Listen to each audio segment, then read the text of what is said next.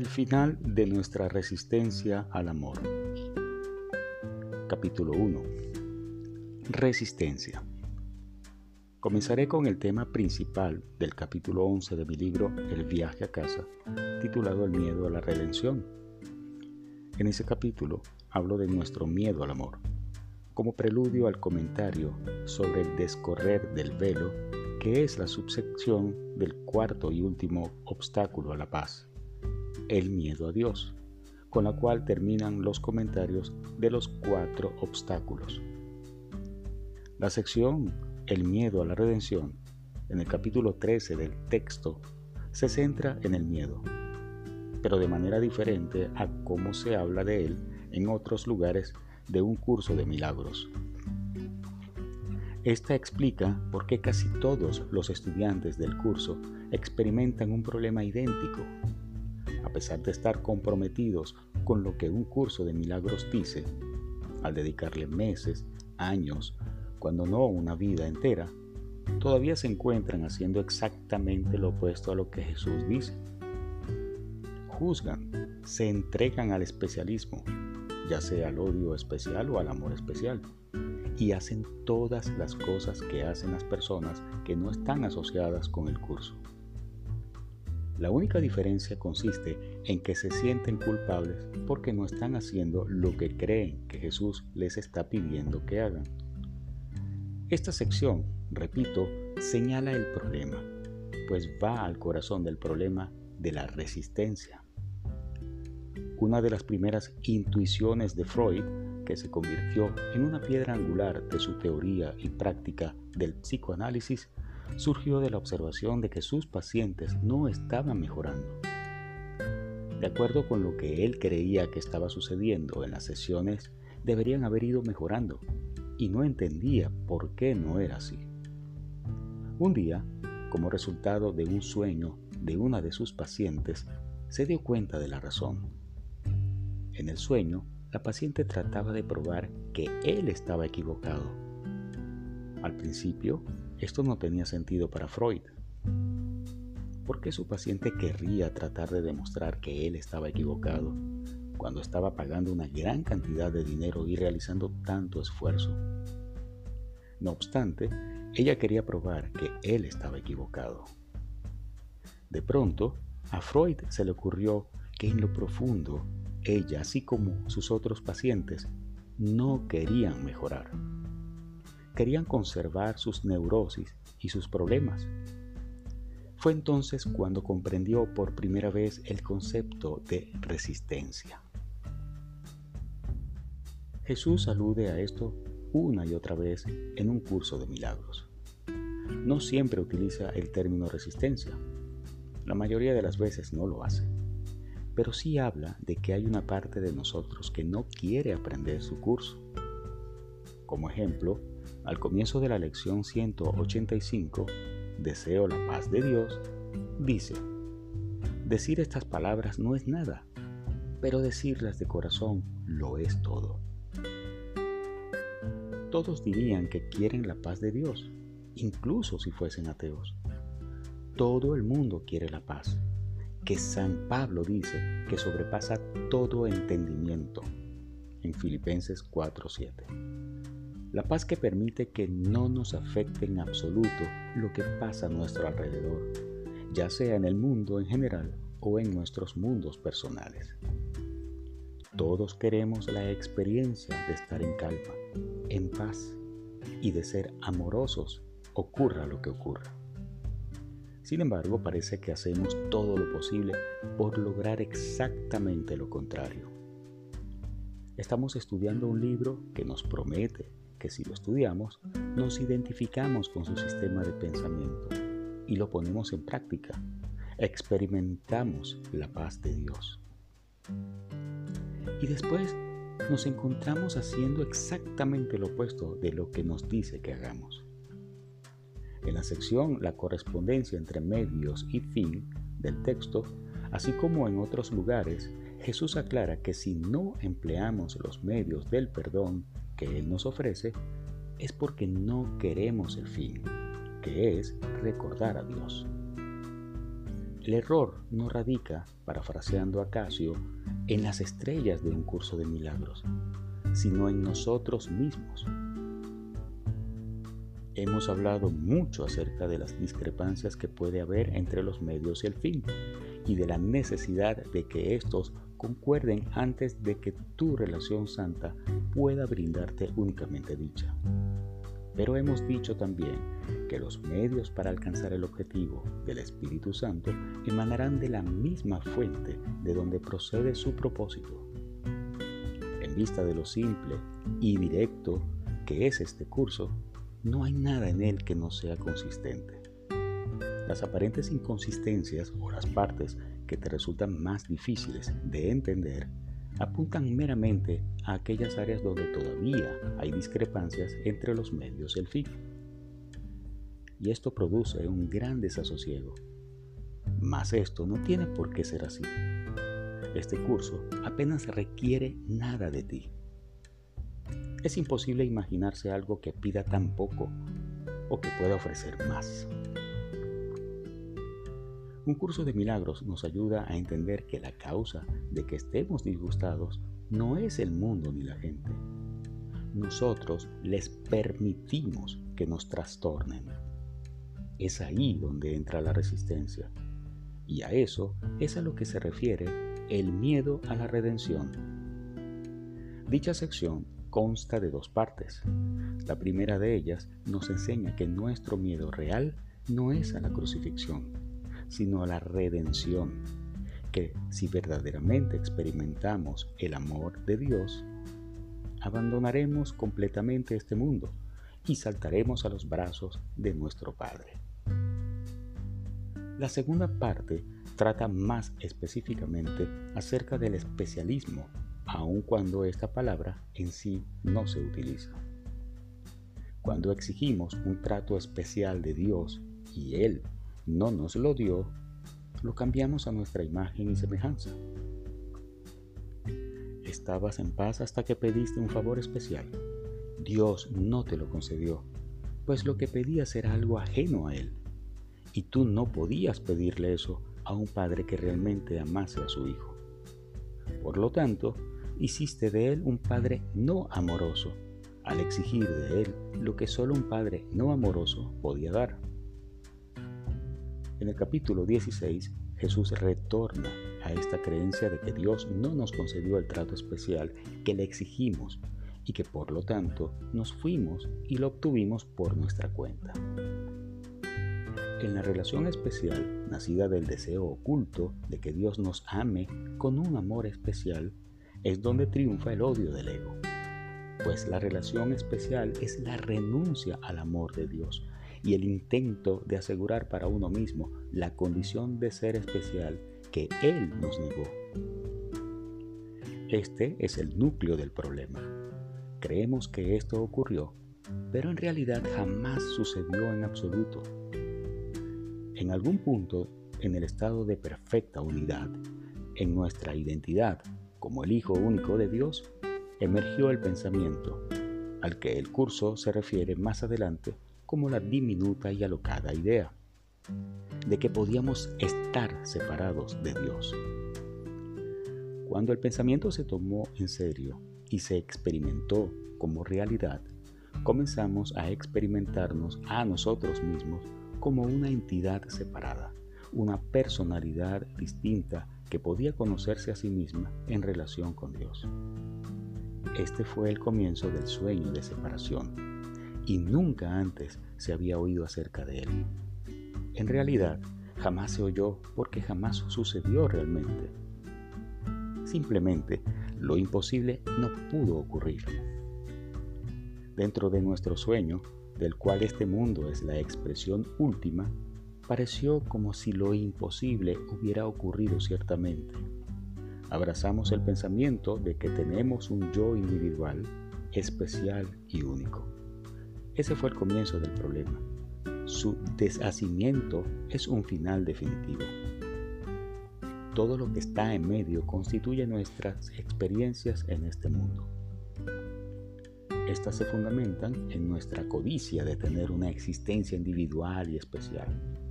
Nos gusta tener una personalidad, aunque la mayoría de nosotros no siempre hemos sido felices. Experimentamos dolor y sufrimiento físico psicológico a lo largo de nuestras vidas. Nos aferramos a este yo porque es todo lo que tenemos. Nuestro otro ser no existe aquí. No tiene identidad separada ni personalidad. No tiene nada. Solo es parte de la totalidad y del amor de Dios. Si bien pocos o ninguno de nosotros nos ponemos alguna vez en contacto con este pensamiento original de estar separados de Dios, nos podemos poner en contacto con el pensamiento de que tenemos un yo personal. Si eres honesto, reconocerás que hay una parte de ti que se deleita con tus problemas, heridas del pasado, abusos, victimización, abandono y traición. Por dolorosas que sean estas experiencias, nos definen y nos proveen de nuestra identidad. Son las que nos hacen ser quienes somos como adultos. Sobrevivimos a la infancia y especialmente a la adolescencia desarrollando un yo que aprende a ajustarse a un mundo que no siempre satisface nuestras necesidades ni nos da lo que queremos. A muy temprana edad aprendimos a desarrollar un yo y una identidad especiales que pudiesen hacer frente y sobrevivir a la constante sensación de amenaza. Este es el yo que ahora atesoramos y al cual intentamos aferrarnos a toda costa. Este aprecio por nuestro concepto del yo es la premisa subyacente de esta sección, el miedo a la redención que arroja luz sobre por qué todos tenemos tanta dificultad con este curso si realmente lo entendemos tal como es. Cuando las personas no tienen dificultad con él, es porque muy a menudo lo reescriben sin darse cuenta de que lo han hecho.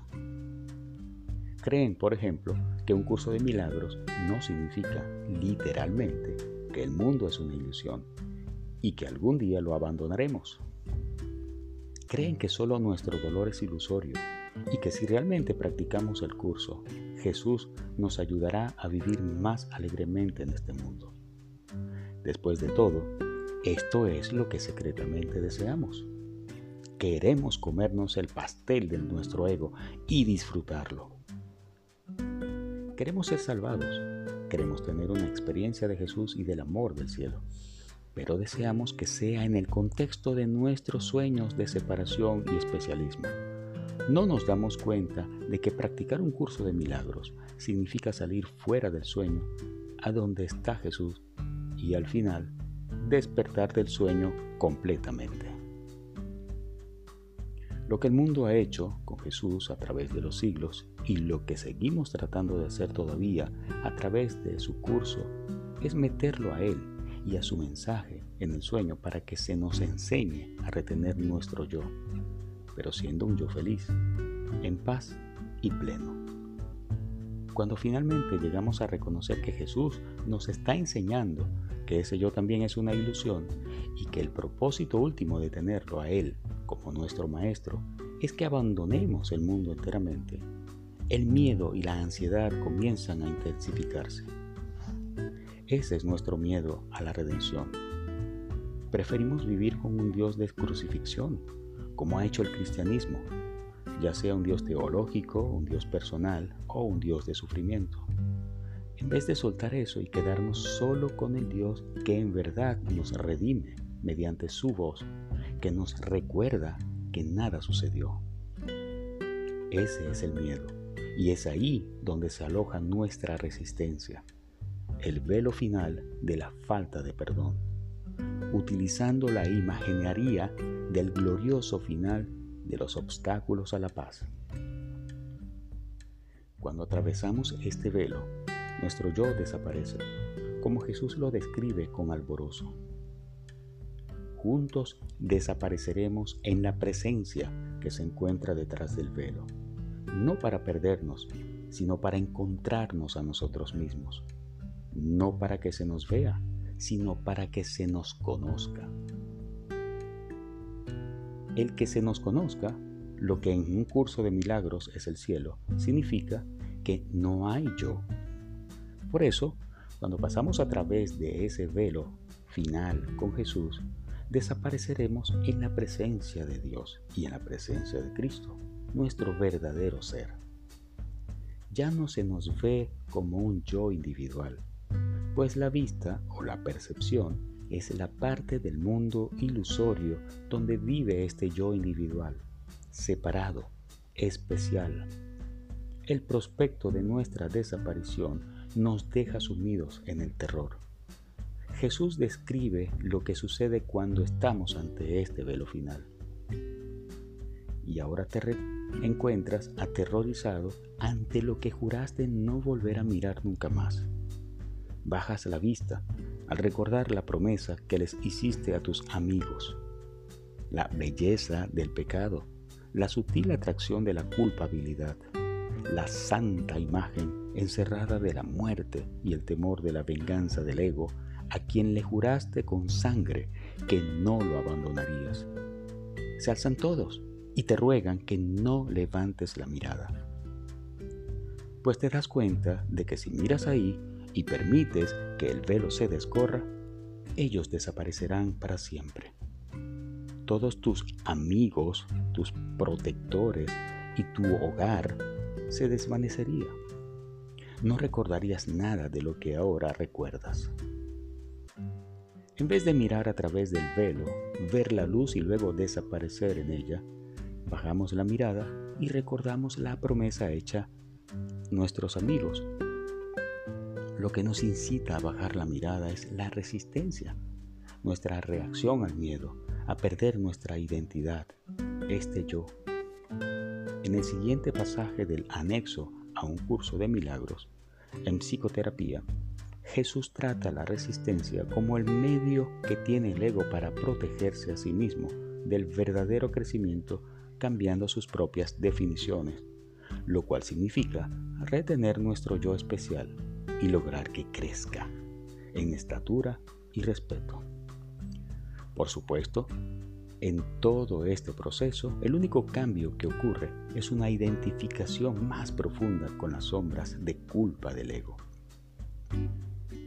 El paciente espera aprender cómo lograr los cambios que desea, pero sin alterar de manera significativa el concepto que tiene de sí mismo.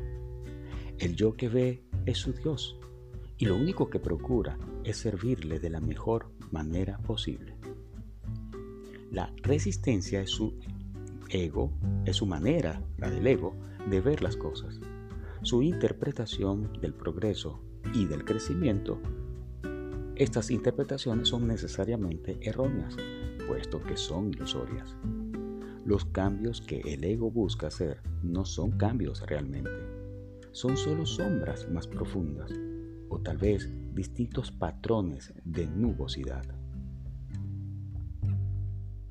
A medida que nos abrimos camino firmemente y nos acercamos más y más a este punto decisivo, nuestro miedo y ansiedad se identifican, se intensifican. Hay una vocecita interior, no la serena vocecita del Espíritu Santo, sino la serena vocecita del ego, solo que no parece muy pequeña y no es muy serena, que nos grita al oído y dice, ¿recuerdas lo que te dije? Da un paso más con este tipo, Jesús. Da un paso más en este camino del perdón. Da un paso más hacia soltar tu pasado y tus resentimientos y desaparecerás. Pero no en el corazón de Dios. Desaparecerás en las entrañas del olvido. Serás aniquilado. Ahí es cuando el miedo explota. Bajamos la mirada y recordamos la promesa que les hicimos a nuestros amigos aparece la enfermedad, la ira, los resentimientos, las heridas pasadas y las fantasías del especialismo surgen en nuestra conciencia. Todas las cosas que nos han salvado en el pasado afloran y vienen en nuestro rescate. Es muy útil ser consciente de esto para que, cuando suceda, como inevitablemente sucederá, no te sientas culpable ni disgustado. Simplemente di, esto es lo que el libro dijo que sucedería. lo que Jesús dijo que sucedería. Por lo tanto, ahora no debo sorprenderme de que esté sucediendo y sobre todo no debo sentirme culpable. Después de todo, tengo una mente dividida. Está por un lado mi mentalidad correcta que anhela regresar a casa, que se ha comprometido con este curso y está trabajando diligentemente con él, estudiándolo y sobre todo practicándolo. Pero por otro lado también existe mi mentalidad errada que todavía sigue identificándose con mi ego y con mi yo individual especial. No debe sorprenderme que de vez en cuando este yo de mentalidad errada levante su fea cabeza y comience a susurrarme sus dulces naderías acerca de la ira y los resentimientos, el miedo y el odio, la pérdida y el dolor. Aprende a responderle a tu ego diciendo, ah, sí, por supuesto, eso es, sé quién eres y ya no tengo que temerte ni sentirme culpable. Aprender a no tenerle miedo al ego es lo que hace que desaparezca gradualmente. A medida que prosigues tu viaje, también ayuda recordar que no pierdes tu yo inmediatamente. Comienzas a sustituir un yo infeliz por otro feliz. Aprendes a volverte más alegre, pacífico, bondadoso y amable, menos airado, ansioso, temeroso y deprimido. Estos son los sueños felices de los que habla un curso de milagros. Pero eso solo te lleva a ascender la mitad de la escalera. No es la meta última. La verdadera meta es llevarte hasta la cumbre, que es el mundo real. Lo que te lleva hasta allí es reconocer que incluso el sueño feliz es un sueño. Incluso esta figura en el sueño feliz es ilusoria aun cuando estoy menos airado y ansioso que antes, soy más pacífico y bondadoso, todavía no me he identificado con la paz de Dios. Estos son los importantes pasos intermedios hacia el logro de esa paz, pero no es la paz última.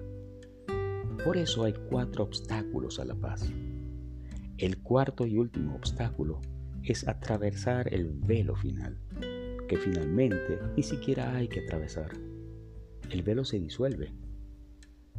Pero tienes que reconocer el miedo que surge a medida que te acercas más y más al velo final y tu resistencia a atravesarlo. Comienzas a tener indicios de que un curso de milagros está diciendo más de lo que creías.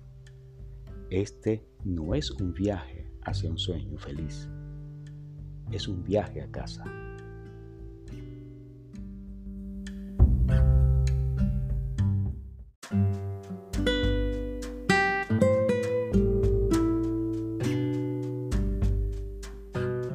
Segundo capítulo. Mirar la resistencia. Pregunta. Una vez que te enfrentas a la resistencia, simplemente te quedas con ella a su lado? Respuesta. Sí. Una vez que te enfrentas a la resistencia, te vuelves tan plenamente consciente de ella como puedas. Freud decía que uno de los elementos clave de un tratamiento exitoso es lograr que la persona sea más consciente de la resistencia. Las similitudes entre Freud y un curso de milagros son sorprendentes, tanto en la teoría como en la práctica. Lo único que necesitas hacer es ser consciente de la resistencia y decir, ah, aquí está de nuevo. Obviamente tengo una mente dividida. No es nada nuevo. En cierto sentido, esta actitud de indiferencia y despreocupación hará posible que finalmente la superes. Lo peor que puedes hacer y lo último que quieres hacer es pelear contra tu miedo. No te resistas a la resistencia, simplemente sé consciente de ella. En reglas para tomar decisiones, en el capítulo 30, ya en la primera regla Jesús dice, no luches contra ti mismo. No luches contra tu miedo, No luches contra el ego. Cuando lo haces, haces real el error. En la Biblia hay una línea maravillosa. No resistáis al mal. Mateo 5:39. Desde la perspectiva de un curso de milagros, cuando te resistes al mal, lo has hecho real y por lo tanto lo fortaleces. Cuando luchas contra la agresión con agresión o contra el ataque con ataque, tanto si lo haces personalmente o como jefe de Estado, nunca tendrás paz. Nunca. Por eso nunca habrá paz en Oriente Medio, en África, en el subcontinente indio, ni en ningún otro lugar. Siempre es el odio luchando contra el odio, la agresión luchando contra la agresión. Ambos lados de todo conflicto están convencidos de que lo que hacen está justificado. El sistema de pensamiento de odio, que finalmente es el sistema de pensamiento de separación y ataque, se refuerza repetidamente. ¿Cómo es posible que puedas deshacer algo que estás fortaleciendo continuamente? La manera de debilitarlo es dar un paso atrás y observarlo. Reaccionar lo hace real. Observarlo dulcemente lo deshace. Hay una sección crucial al final del capítulo 23 titulada Por encima del campo de batalla. Poco después de las leyes del caos que expone el alma del tratamiento que hace el curso del sistema del ego. Estar por encima del campo de batalla significa elevarte a ti mismo más allá del cuerpo, no literalmente por supuesto, para estar con Jesús en tu mente y mirar desde arriba el campo de batalla del especialismo y los cuerpos del mundo. Observas el campo de batalla y no haces nada más. Dos líneas que cito frecuentemente ilustran este proceso. Una tiene que ver con el perdón, la otra con el milagro. Ambas son prácticamente lo mismo. Ambas aseveraciones están en la parte 2 del libro de ejercicios. Resumiendo sobre el perdón, Jesús afirma que el perdón es tranquilo y sosegado y no hace nada. Simplemente observa, espera y no juzga. Esta es una descripción maravillosa que capta la esencia de un curso de milagros. La espera demuestra paciencia, pues no estoy tan temeroso. Miro la resistencia y no hago nada al respecto. No la juzgo, sino que simplemente la miro. La misma idea se expresa en el resumen sobre el milagro, donde Jesús dice que el milagro contempla la devastación y le recuerda a la mente que lo que ve es falso. Esa es otra maravillosa descripción. El milagro contempla la devastación. No contempla el amor, la luz ni la paz. No contempla a Cristo ni al cielo contempla la devastación, que tiene dos niveles. Primero, la devastación del mundo, el dolor y el sufrimiento que tiene lugar tanto en el ámbito internacional como el personal. Este primer nivel procede de la proyección de la devastación que hay en nuestras mentes, la cual constituye el segundo nivel. Las mentes están torturadas por la culpa, por no hablar del miedo a que Dios nos destruirá porque nosotros destruimos el cielo. El milagro contempla esa devastación y no hace nada. Es el recordatorio en nuestras mentes de que lo que estamos contemplando es falso. Es la elección de la parte de la mente que toma las decisiones de unirse al Espíritu Santo en el milagro perdonador de contemplar serenamente sin emitir juicio. El milagro o el perdón contempla la resistencia, contempla nuestra identificación con nuestro yo, nuestro miedo al amor y al perdón, nuestro odio, mezquindad, egoísmo, ira, depresión y los guiones de victimización. Contempla todo eso y detiene. Observa, espera y no juzga. Contempla y no se recuerda que nada de esto ha tenido efecto alguno sobre la realidad. Nuestra resistencia al amor de Dios no lo ha cambiado. Nuestra resistencia a despertar a nuestro verdadero ser no lo ha cambiado. No ha sucedido nada. El problema es la culpa que sentimos por la resistencia. Lo que constituye el problema es la culpa que sentimos por nuestra decisión de abandonar el amor. No importa si lo hicimos ontológicamente al principio o si lo estamos haciendo aquí y ahora mismo. Un curso de milagros nos dice que la culpa nos ciega y nos enloquece. La culpabilidad te ciega, pues no podrás ver la luz mientras sigas viendo una sola mancha de culpabilidad dentro de ti. Y al proyectarla, el mundo te parecerá tenebroso y estar envuelto en ella. Arrojas un oscuro velo sobre él, y así no lo puedes ver porque no puedes mirar en tu interior. Tienes que aprender, por lo tanto, que la culpabilidad es siempre demente y que no tiene razón de ser. La culpa dice que has pecado, te has separado del amor y por consiguiente eres un pecador que merece ser castigado. Pero si das un paso atrás con Jesús y observas lo que está pasando en tu mente, lo cual significa que tienes una relación con Él o el Espíritu Santo, termina sonriendo dulcemente y diciendo, ¡qué tontería! Ese es el significado de su afirmación al final del capítulo 27 del texto. El Espíritu Santo, sonriendo dulcemente, percibe la causa y no presta atención a los efectos.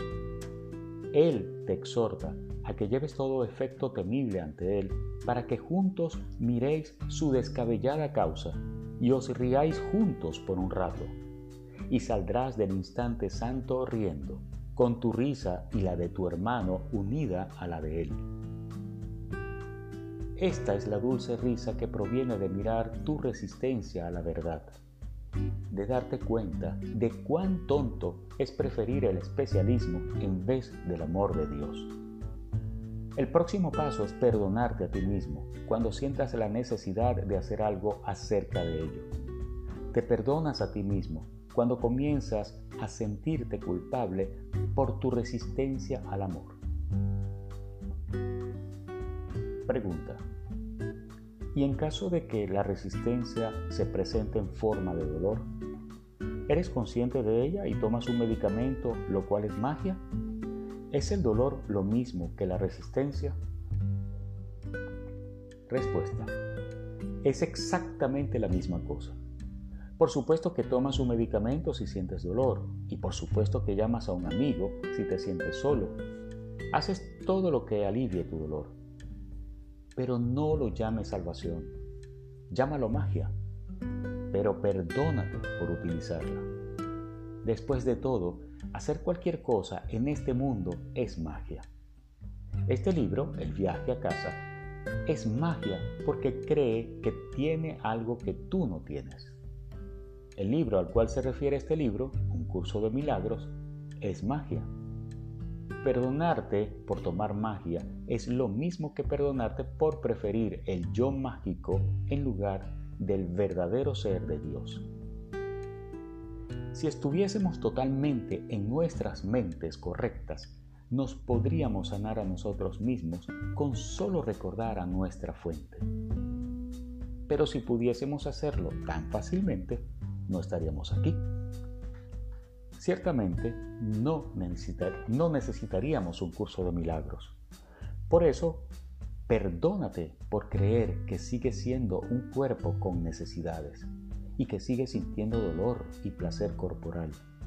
Eso no te hace una mala persona, hace que estés loco. Contemplar eso sin juzgarte, ni a ti ni a otros que pueden estar utilizando la magia, es la esencia de la sanación. Así es como el Espíritu Santo toma algo cuyo propósito es hacer real al ego, el dolor, por ejemplo, y lo invierte para convertirlo en un instrumento de perdón. Puedes aprender a mirar las elecciones de tu ego de enfermarte emocional o físicamente y luego tu elección de buscar ayuda mágica para esa enfermedad. Seguidamente, puedes aprender a recordarte a ti mismo que esas elecciones no han tenido efecto alguno sobre la realidad. Miras la devastación de tus elecciones, la devastación de tu magia, y te recuerdas a ti mismo que lo que estás viendo es falso y que no ha tenido ningún efecto sobre la verdad. Por eso enfatizo continuamente que en un curso de milagros no hay nada acerca de la conducta. No hay nada en el curso que te diga que algo de lo que haces o no haces sea correcto o incorrecto. Un curso de milagros solo habla de cambiar tu mentalidad, lo cual significa cambiar tu maestro. Cuando elijas a Jesús y te relaciones con Él más y más, caminarás con una dulce sonrisa en el rostro. Incluso cuando estés pasando por experiencias del ego y aun cuando las personas a tu alrededor estén pasando por las suyas, tendrás esa dulce sonrisa que no permite que la decisión a favor del ego sea más real de lo que ya la has hecho. No la refuerzas, solo la miras. Esto es esencial y no puede decirse demasiado a menudo. Por otra parte, vigila la tentación de utilizar el mirar a tu ego con Jesús como un medio de darle gusto a tu ego. Esta es una tentación común. Terminas diciendo, está bien si estoy disgustado contigo y te odio, porque lo estoy mirando con Jesús. Está bien si tomo este cuchillo y te doy una puñalada porque lo estoy mirando con Jesús. Por lo menos sé que estoy proyectando conforme empujo la hoja y te atravieso el corazón. Desgraciadamente, he oído muchas de estas historias de horror, no solo acerca de personas que se apuñalan unas a otras, sino acerca de las distorsiones de la gente con respecto a lo que significa mirar con Jesús. Esto se ha convertido en un medio de gratificar a sus egos, con lo cual no están siendo honestos consigo mismos, en lo relativo a reconocer cuánto disfrutan de su ira y especialismo.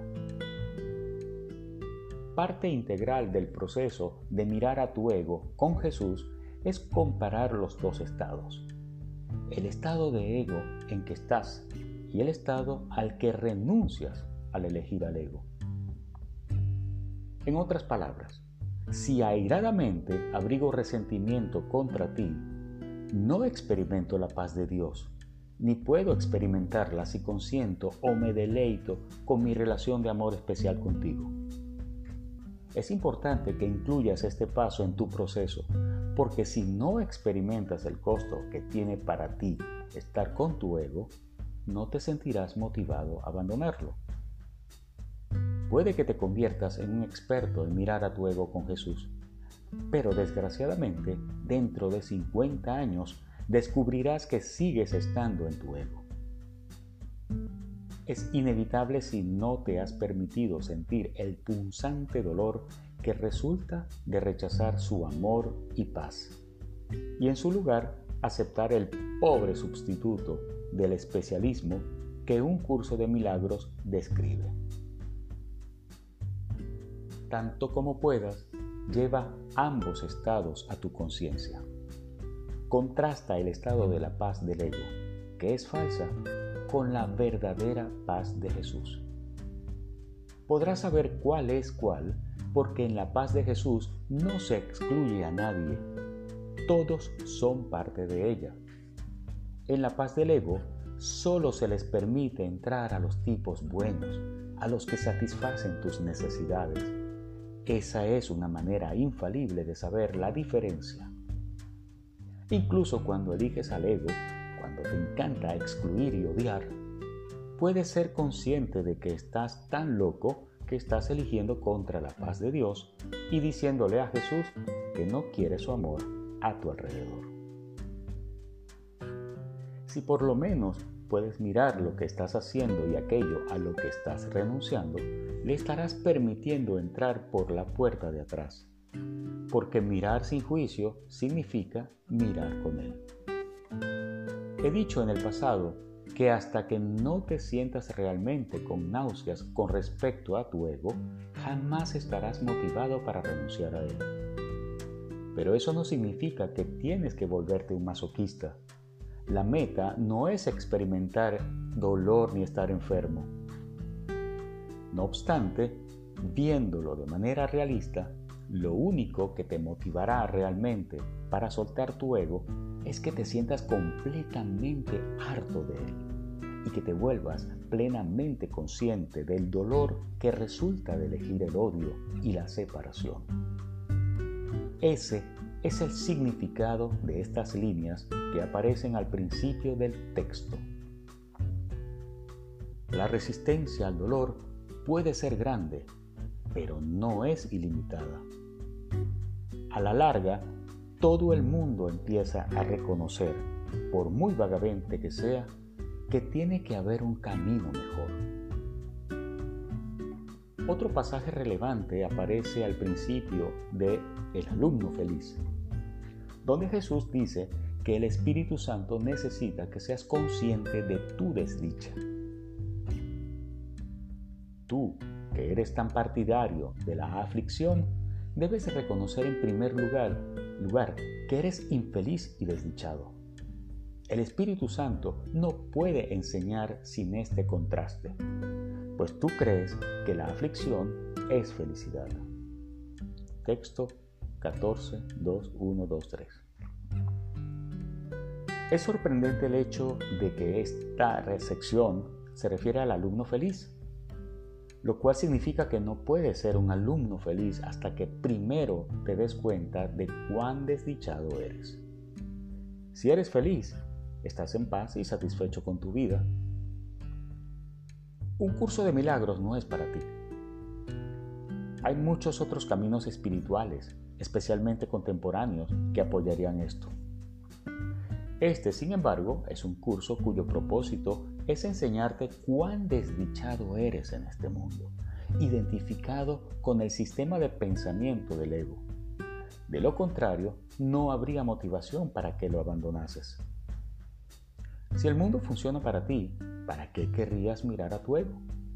¿Para qué querrías mirar tu culpa y odio?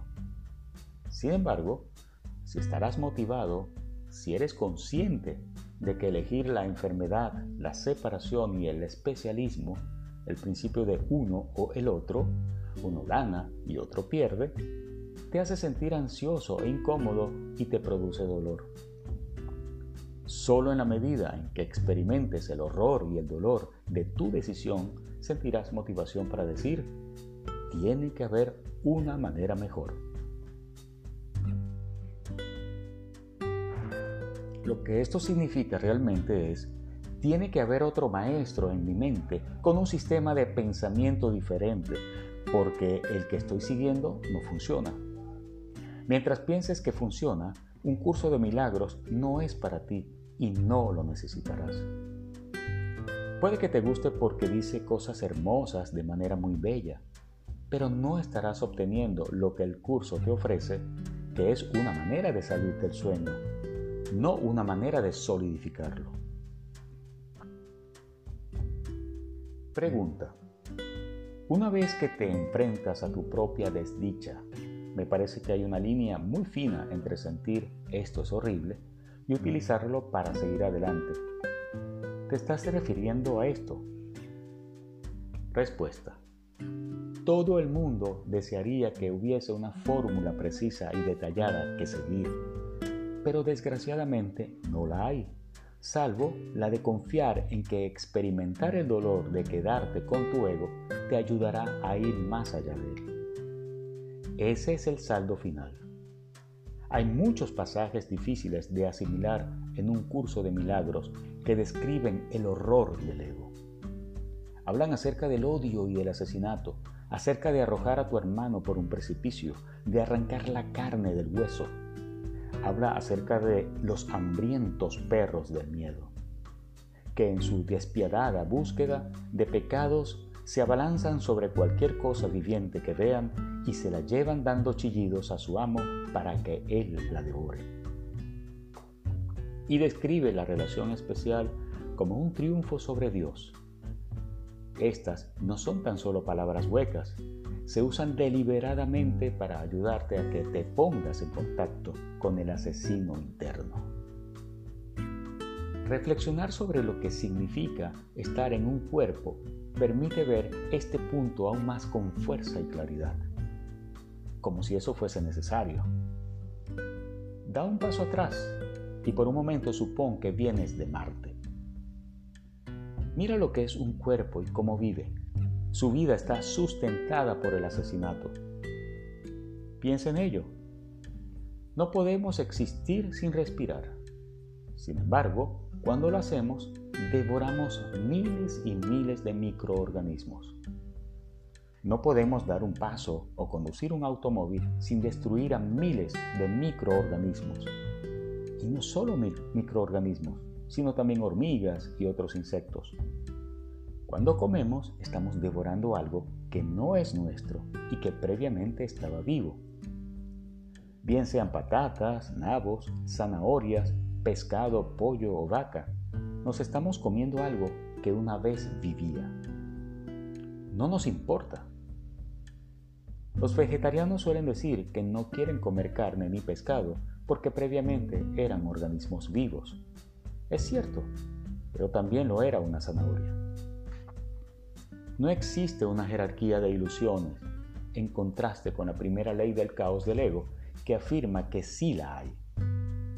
Generalmente no lo pensamos dos veces para inspirar, dar un paso o comer algo. El propósito al decirte esto no es hacer que te sientas culpable porque respiras, comes, bebes o te mueves. El propósito es lograr que te des cuenta de que el cuerpo mismo en el cual creemos que vivimos está basado en el asesinato. No puedes existir sin matar alguna otra cosa.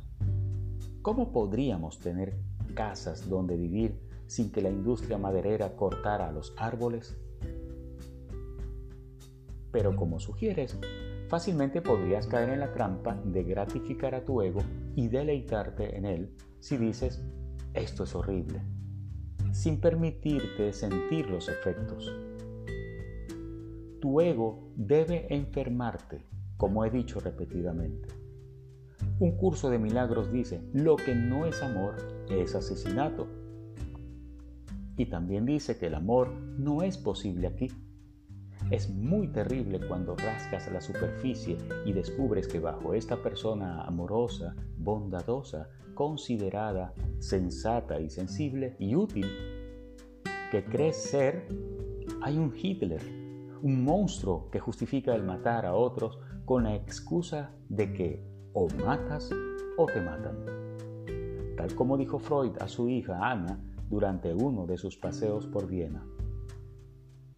¿Ves esas hermosas casas con sus hermosas fachadas? Las cosas no son necesariamente tan hermosas detrás de las fachadas. Y así ocurre también con los seres humanos. Ciertamente, una aseveración bastante comedida. Alguien comentó antes que realizó una, un autodescubrimiento muy inquietante mientras estaba haciendo ejercicio en el gimnasio. Se trataba de una mujer que se había inscrito recientemente en el gimnasio creyendo que trabajaría su cuerpo y descubrió que realmente iba a trabajar su ego. El trabajo corporal, dedujo ella, solo era una excusa para cambiar su ego. Se ponía a correr en la cinta y juzgaba y lo único que podía ver era odio por todas partes. Vio a su ego en todo su horror, chorreando odio y perversidad. Su mente era el verdadero gimnasio. Pero también tienes que estar igualmente alerta ante la otra cara. Ver ese horrendo contenido interior y reaccionar a él como si fuese real el ego es increíblemente sutil.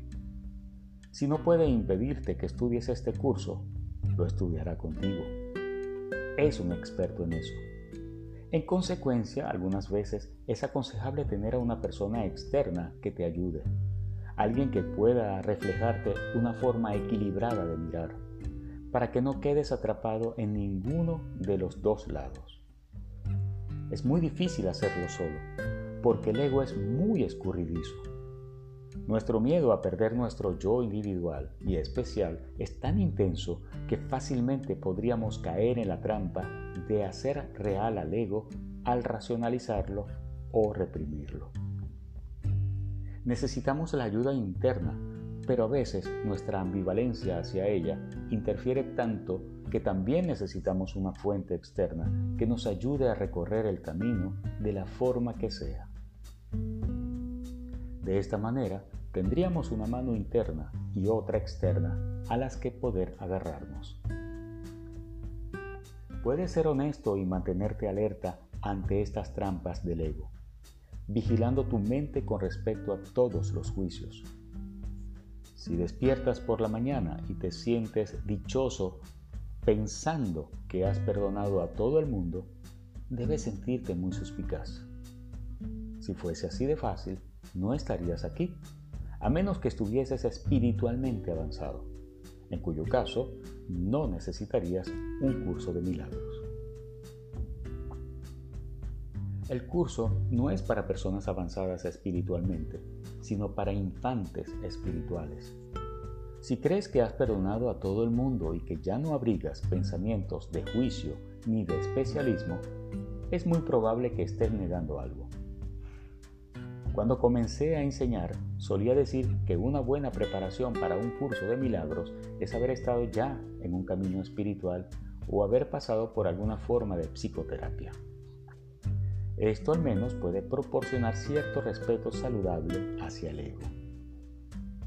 En los primeros años, especialmente, los estudiantes minimizaban el ego, pero desde entonces también ha seguido pasando. Las personas no quieren lidiar con su lado oscuro y terminan diciendo que todo es maravilloso. Solicito la ayuda del Espíritu Santo y Él me dice qué comida pedir en el restaurante. Perdona a todo el mundo por mí, por eso amo a todo el mundo. Si tu experiencia personal te ha dado un respeto saludable hacia el ego, tendrás cuidado con estos trucos. Una vez más, Creo que debes sentirte muy suspicaz con respecto a ti mismo si de pronto despiertas una mañana en un estado de dicha total.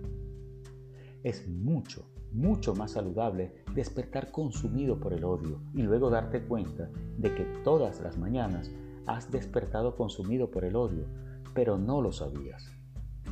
Creías estar sintiendo amor, bondad o preocupación o tal vez solo creías que se trataba de un mal día o de una indigestión por lo que cenaste la noche anterior.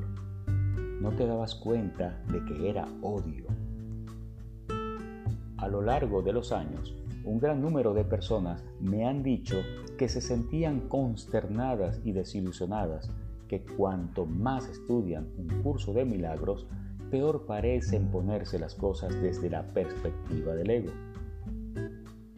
En general, creo que esto es inevitable. Sin embargo, el curso nos ayuda a darnos cuenta de que las cosas no se están poniendo peor. Ya estaban peor. Solo que no sabíamos cuán horriblemente mal estaban. Siempre nos sentíamos desdichados, pero no lo sabíamos. La utilidad de un curso de milagros radica en descorrer el velo para que podamos comenzar a mirar hacia adentro. Lo primero que vemos, sin embargo, no es el amor de Dios, sino el odio del ego. Odio a sí mismo, culpa, tensión y ansiedad. Antes de eso, llevábamos una vida dichosa. Tal vez estábamos criando una familia, ganando dinero, divirtiéndonos, haciendo todo lo que las personas normales hacen y quieren hacer no éramos conscientes de que solo nos dedicábamos a huir del amor de Dios, lo cual en realidad significa huir de nuestra culpa. Ahora, de pronto, nos damos cuenta de lo que son nuestras vidas y no nos gusta lo que estamos viendo. En cierto sentido, prefiero oír a la gente decirme que cuando trabajan con un curso de milagros, las cosas son terribles, en lugar de oír que les ha cambiado la vida y que todo es absolutamente maravilloso. Cuando las personas dicen cosas así, empiezo a preocuparme. No es que no me sienta feliz de que las personas estén felices, sino que quisiera que estuviesen verdaderamente felices, en lugar de estar en negación con respecto a lo que pasa en realidad. Un curso de milagros deshace semejante negación. No puedes deshacer un problema que no sabes que tienes, como se han enfatizado anteriormente. Tienes que mirarlo, y mirarlo es muy doloroso, como leemos en el texto. Cuando se examina la relación especial, es necesario, antes que nada, darse cuenta de que comporta mucho dolor. Tanto la ansiedad como la desesperación, la culpabilidad y el ataque están presentes, intercalados con periodos en que parecen haber desaparecido. En cierto sentido, probablemente, esta sea una buena señal. Repito, no queremos que las personas sufran dolor. Pero si el dolor ya estuviese ahí y solo estuviera pasando desapercibido, eso tampoco es bueno. En cierto sentido, la sanación puede parecer peor que el problema, pero la incomodidad solo es temporal. Cuando puedas comenzar a sonreír, empezarás a tomarte la oscuridad cada vez menos en serio. La luz alboreará gradualmente y comenzarás a sentirte mejor pero no te sentirás motivado a tomar la mano de Jesús y a mirar la oscuridad hasta que realmente sientas el dolor. De eso se trata aquí. Este mundo es un lugar espantoso, francamente espantoso. Una frase del libro de ejercicios describe este mundo como un lugar donde criaturas hambrientas y sedientas vienen a morir. No es una imagen muy hermosa. También se nos dice que este mundo no es nuestro hogar. Somos huérfanos aquí. Incluso si no hubiésemos asesinado a nuestro Padre, no estamos seguros de que nos recibiría de nuevo. Eso es espantoso. Jesús dice al final del texto que deambulamos por este mundo, solos, inseguros y presos del miedo. Ponernos en contacto con eso no resulta nada agradable pero esta es la única manera de llegar al amor que está al otro lado. En ese sentido, el proceso de mirar en verdad vale la pena. Es más, la intención de un curso de milagros no es convertir el mundo en un lugar mejor ni hacer de nuestras vidas algo mejor en lo externo. El curso mejora nuestras vidas al ayudarnos a darnos cuenta de que hay una vida interior. Al principio ni siquiera tenemos que saber lo que es eso. Lo único que necesitamos saber es que la manera de llegar allí es soltar los resentimientos, el especialismo y los juicios. Repito, es útil ser consciente de cuán dolorosa es la vida en realidad. Recuerda el pasaje que leímos de El alumno feliz. El Espíritu Santo necesita que reconozcamos cuán firmemente dedicados a la desdicha estamos. Él no puede enseñarnos a menos que reconozcamos que nos sentimos desgraciados y que no somos felices. Hemos hecho de nuestra miserable existencia en este mundo un potencial para la felicidad. Creemos que el ideal es ser felices y que eso puede ocurrir aquí pero no llegamos a ver que la vida en este mundo es realmente miseria y que jamás cambiará de forma. Lo que cambia es el propósito que le adjudicamos a nuestra estancia aquí. Perdón en vez de juicio. Despertar en lugar de dormir. En un capítulo al principio del texto, Jesús nos dice que no sabemos cuál es la diferencia entre la dicha y el dolor. En el capítulo siguiente dice que no entendemos la diferencia entre aprisionamiento y libertad. Repito, puesto que hemos confundido la desdicha y la felicidad, Jesús tiene que decirnos que somos bastante desdichados. Esencialmente nos está diciendo, sé que eres desdichado, porque crees que estás aquí en un cuerpo que te separa de tu ser, del yo de todos los demás y sobre todo de Dios. ¿Cómo es posible que seas feliz aquí en un estado que es opuesto exacto del cielo, un estado de perfecto amor y paz? Reflejar la unidad del cielo en este mundo es la meta práctica de un curso de milagros. Ver que todos aquí somos iguales. Eso pone fin al juicio del ego. Si todos son iguales, nadie es especial. Todo el mundo es igual porque todos somos dementes y desdichados por igual. Pero también por igual, todos estamos cuerdos. La idea es mirar hacia adentro y decir, ahora por fin estoy comenzando a entender cuán odioso soy y cuán identificado estoy con mi ego. Este es el alumno feliz. Recuerda, ser el alumno feliz es aprender cuán desdichado te sientes. Una de las definiciones operativas que doy de lo que es estar en la mente correcta, lo cual significa pedir ayuda al Espíritu Santo o a Jesús, es estar en la mente errada sin juzgarlo. Ten presente que el sueño feliz, la mente correcta, el Espíritu Santo y la expiación son todas respuestas al ego. Son la corrección para que el ego y no son nada en sí ni por sí. Lo único positivo y verdadero es el amor de Dios. Lo que aquí se conoce como amor es la corrección del Espíritu Santo al ego.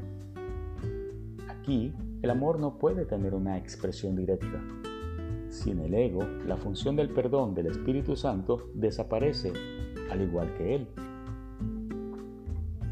y estarás con Él cuando el tiempo haya cesado y ya no quede ni rastro de los sueños de rencor en los que bailabas al compás de la exangüe música de la muerte. Pues en su lugar se oirá el himno a Dios por unos momentos más. Y luego ya no se oirá más la voz, ya que no volverá a adoptar ninguna forma, sino que retornará a la eterna amorfia de Dios. Por eso, Estar en el sueño feliz es estar en tu mente errada y tener los habituales ataques de ego, pero utilizarlos para mirar, aprender a perdonarte por haber elegido contra el amor, porque elegiste contra el amor en aquel instante original. No significa despertar y estar feliz y en paz. Podría significar despertar y sentirte ansioso, temeroso, culpable y especial. Pero ahora ver esto como tu aula de clase. Pues por fin sabes que tienes un maestro que te instruirá adecuadamente. Aprendes que este es un programa de estudios que tú escribiste. Está compuesto por todas tus relaciones especiales. Ya no tienes que negarlas ni sentirte culpable ni fingir que son maravillosas. Así pues, ya no le tienes miedo al dolor que conlleva experimentarlas como las cosas repletas de culpa que en verdad son. Es ser útil, es útil ser consciente de que el proceso de perdón conlleva atravesar la oscuridad, lo cual por definición no es agradable. Un curso de milagros nos dice que el Espíritu Santo te conducirá a través del círculo de miedo y que Dios está al otro lado. Pero no puedes llegar a Dios a menos que atravieses el círculo de miedo. Recuerdo una imagen que mi esposa Gloria tuvo una vez. Hablaba de no poder llegar desde el muro de la forma al mundo amorfo, es decir, a Dios, sin cruzar el puente de la desolación. Su significado era claro, solo puedes alcanzar el mundo amorfo lidiando con la desolación del sistema de pensamiento del ego el puente que te conduce a casa. No es agradable. El gran místico San Juan de la Cruz creó esta frase evocadora, la noche oscura del alma. que describe la parte emocionalmente dolorosa del viaje a casa. No llegas a la cima de la montaña, que era su imagen, a menos que asciendas primero la noche oscura de mirar tu ego. Un curso de milagros está en armonía con este aspecto del camino espiritual al enseñar que tienes que atravesar el ego. A veces el proceso es extremadamente doloroso, pero lo que te da el valor, la fortaleza y la esperanza para prevalecer es darte cuenta de que es una parte inevitable del proceso y sobre todo que no tienes que atravesarlo tú solo. Ese es el valor de una relación con Jesús. Nuestro tema siguiente.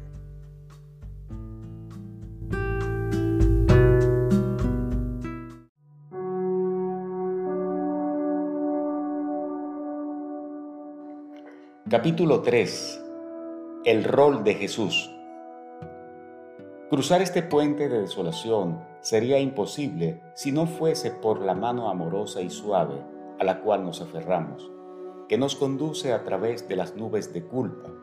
Como dice Jesús en el libro de ejercicios, trata de ir más allá de las nubes utilizando cualquier medio que te atraiga.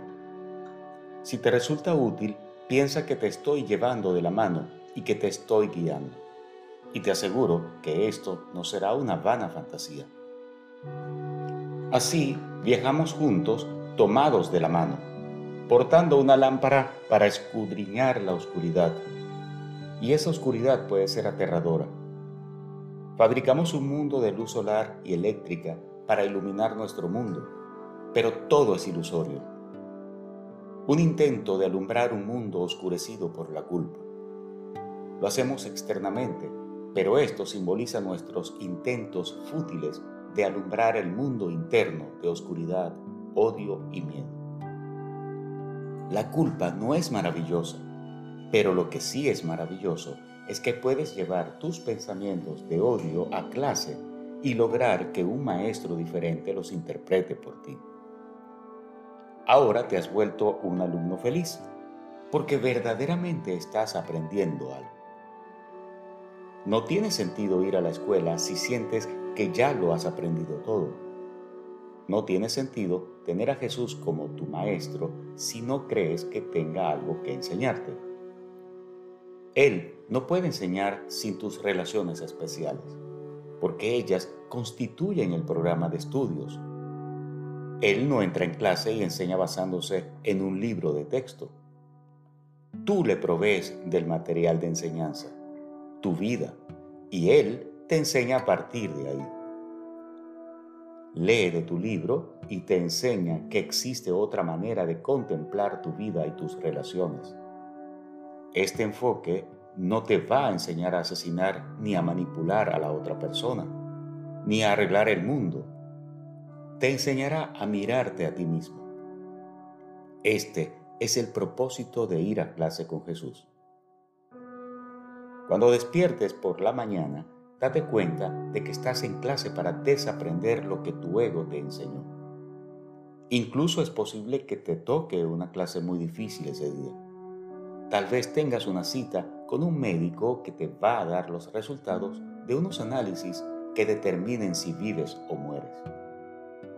O tal vez te reunirás con tu jefe en el trabajo y él te dirá que cree que eres maravilloso y que mereces un aumento o que te va a despedir.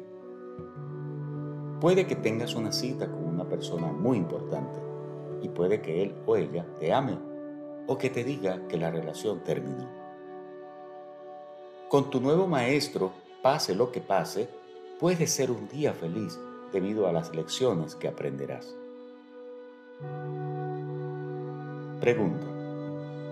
Es realmente difícil ponerse en contacto con la creencia de que asesinaste a Dios a menos que primero lo experimentes en el nivel del mundo, donde lo has proyectado.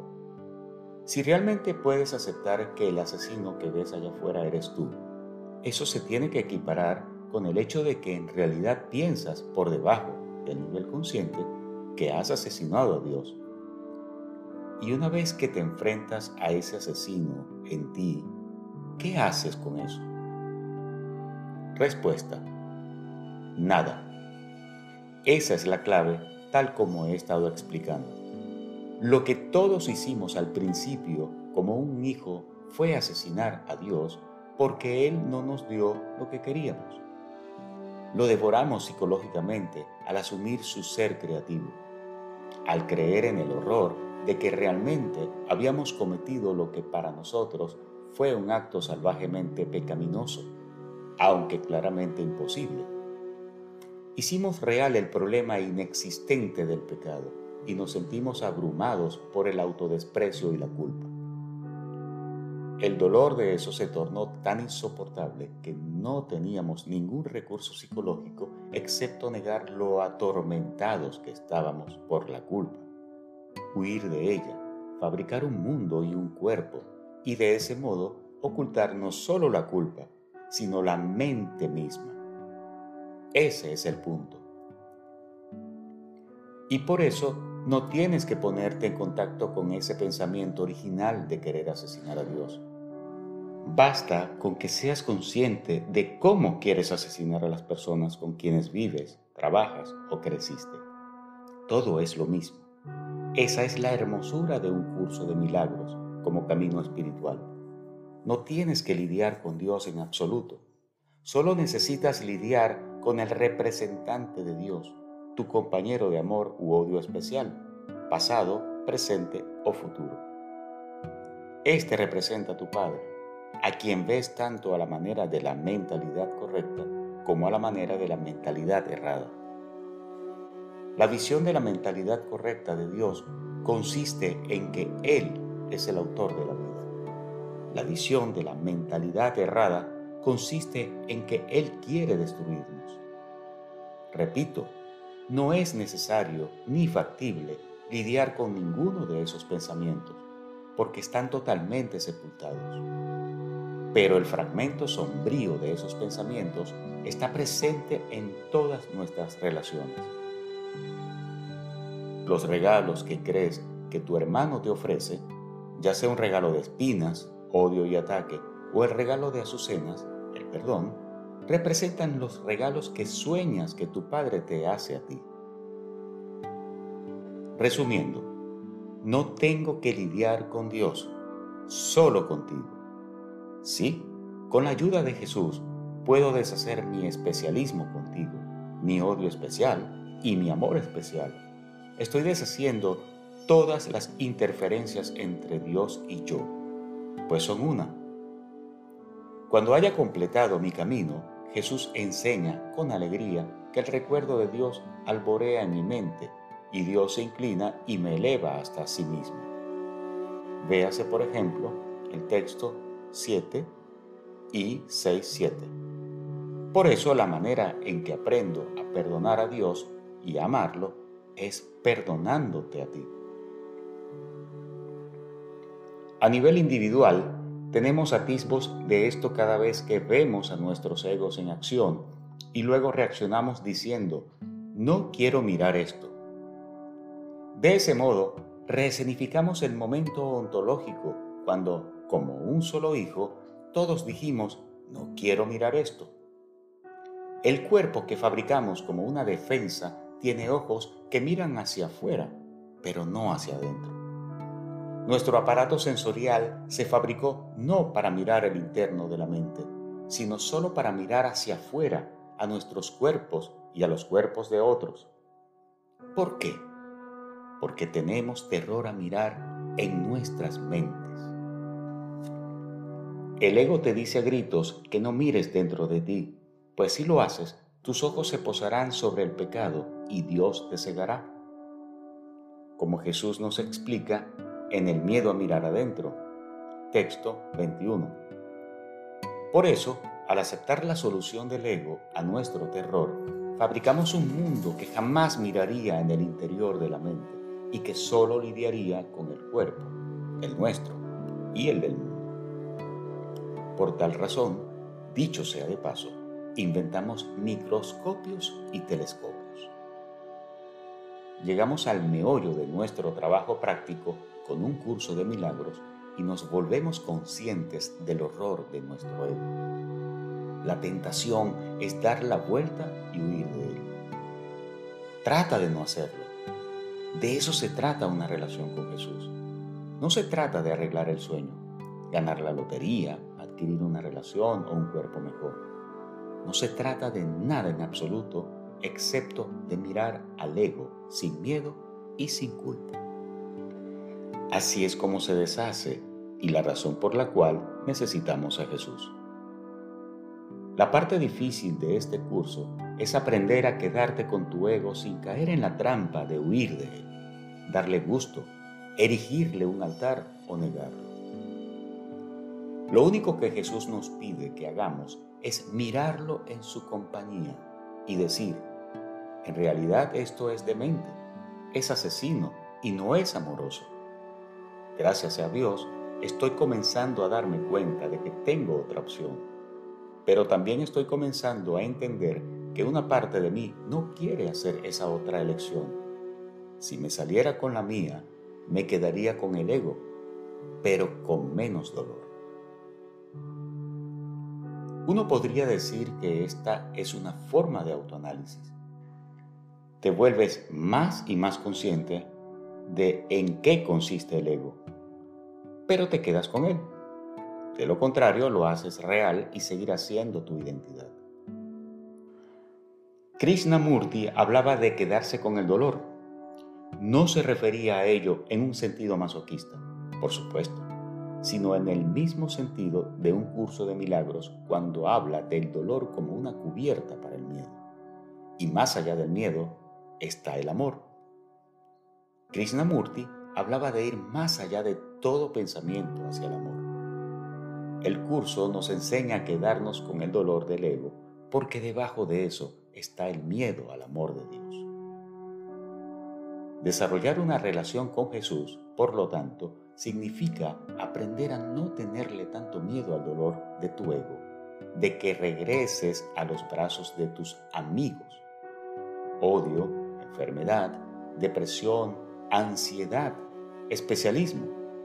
Con Jesús a tu lado siempre, ofreciéndote la visión que ahora aceptas, el miedo desaparece en la luz de la verdad. Pero en este punto puede brotar otra capa de resistencia, el miedo al amor. Una vez que ya no te gusta cómo te sientes y que ya no quieres vagar por esta tierra con miedo, culpa y odio, ya sea a otros o a ti mismo, comienza a alborear la pregunta. En realidad, ¿qué estoy ganando al aferrarme a este odio? ¿Qué perderé si lo suelto? Es entonces cuando el miedo al amor aflora muy rápidamente. Entonces dudamos y comenzamos a retroceder. No sé si quiero eso. No sé si quiero pasar un día o siquiera una mañana sin juzgar a alguien. ¿Quién sería yo si fuera conduciendo por la autopista o frecuentara un gimnasio y ya no juzgase a nadie? ¿Quién sería yo si estuviese en la fila del supermercado y ya no juzgase lo que hay en el canasto de alguien o al cajero, o el hecho de que el letrero dice claramente un máximo de 10 artículos y esta persona tiene 13. ¿Quién sería yo si fuese conduciendo por la autopista y no atacase a nadie? ¿Quién sería yo si viviese con mi familia y no tuviese un pensamiento despiadado acerca de nadie? Volverse consciente de estas ansiedades nos ayuda a darnos cuenta de cuán identificados estamos con el especialismo, la culpa, el juicio, la crítica y el odio. En algún momento necesitas permitirte experimentar cuán asqueado te sientes con respecto a ti mismo por andar cargado de tantos juicios. Estamos tan acostumbrados a juzgar y a encontrar faltas ya sea en algo que creamos serio e importante o en algo trivial. En gran medida, odiar a otros forma parte de nuestra cultura, especialmente a los que juzgamos diferentes. El problema es pensar que se nos ha enseñado a hacerlo, como lo expresa la canción de South Pacific. No se nos enseña a hacerlo. Llegamos al mundo con ello, así como con la astucia para cómo hacerlo con impunidad. hacer que parezca que estuviéramos haciendo otra cosa. También llegamos al mundo con culpa. Puede presentarse con una miríada de formas, pero solo hay una culpa y todo el mundo la tiene. Por eso siempre estamos soltando la misma cosa, siempre estamos lidiando con el mismo asunto. Nuestra demencia trágica consiste en que estamos tan identificados con la culpa que es como nuestro ADN. No es algo que se pueda quitar lavándose con una regadera. Está entretejida con nuestra existencia misma. Por eso, procuré decir anteriormente que resulta útil mirar el canibalismo del cuerpo. El cuerpo no puede existir sin canibalismo ni sin asesinar a todo lo que nos rodea. Esto se debe a que el propio pensamiento del ego es caníbal. Todos somos culpables de ese pensamiento, ya sea algo mundano o algo gigantesco. Me violaron siendo muy niño y ese es un asunto gigantesco con el que tengo que lidiar o me puse furioso porque una persona en particular no me saludó. Todo es siempre lo mismo. Este es un proceso porque estamos lidiando con las raíces mismas de nuestra existencia.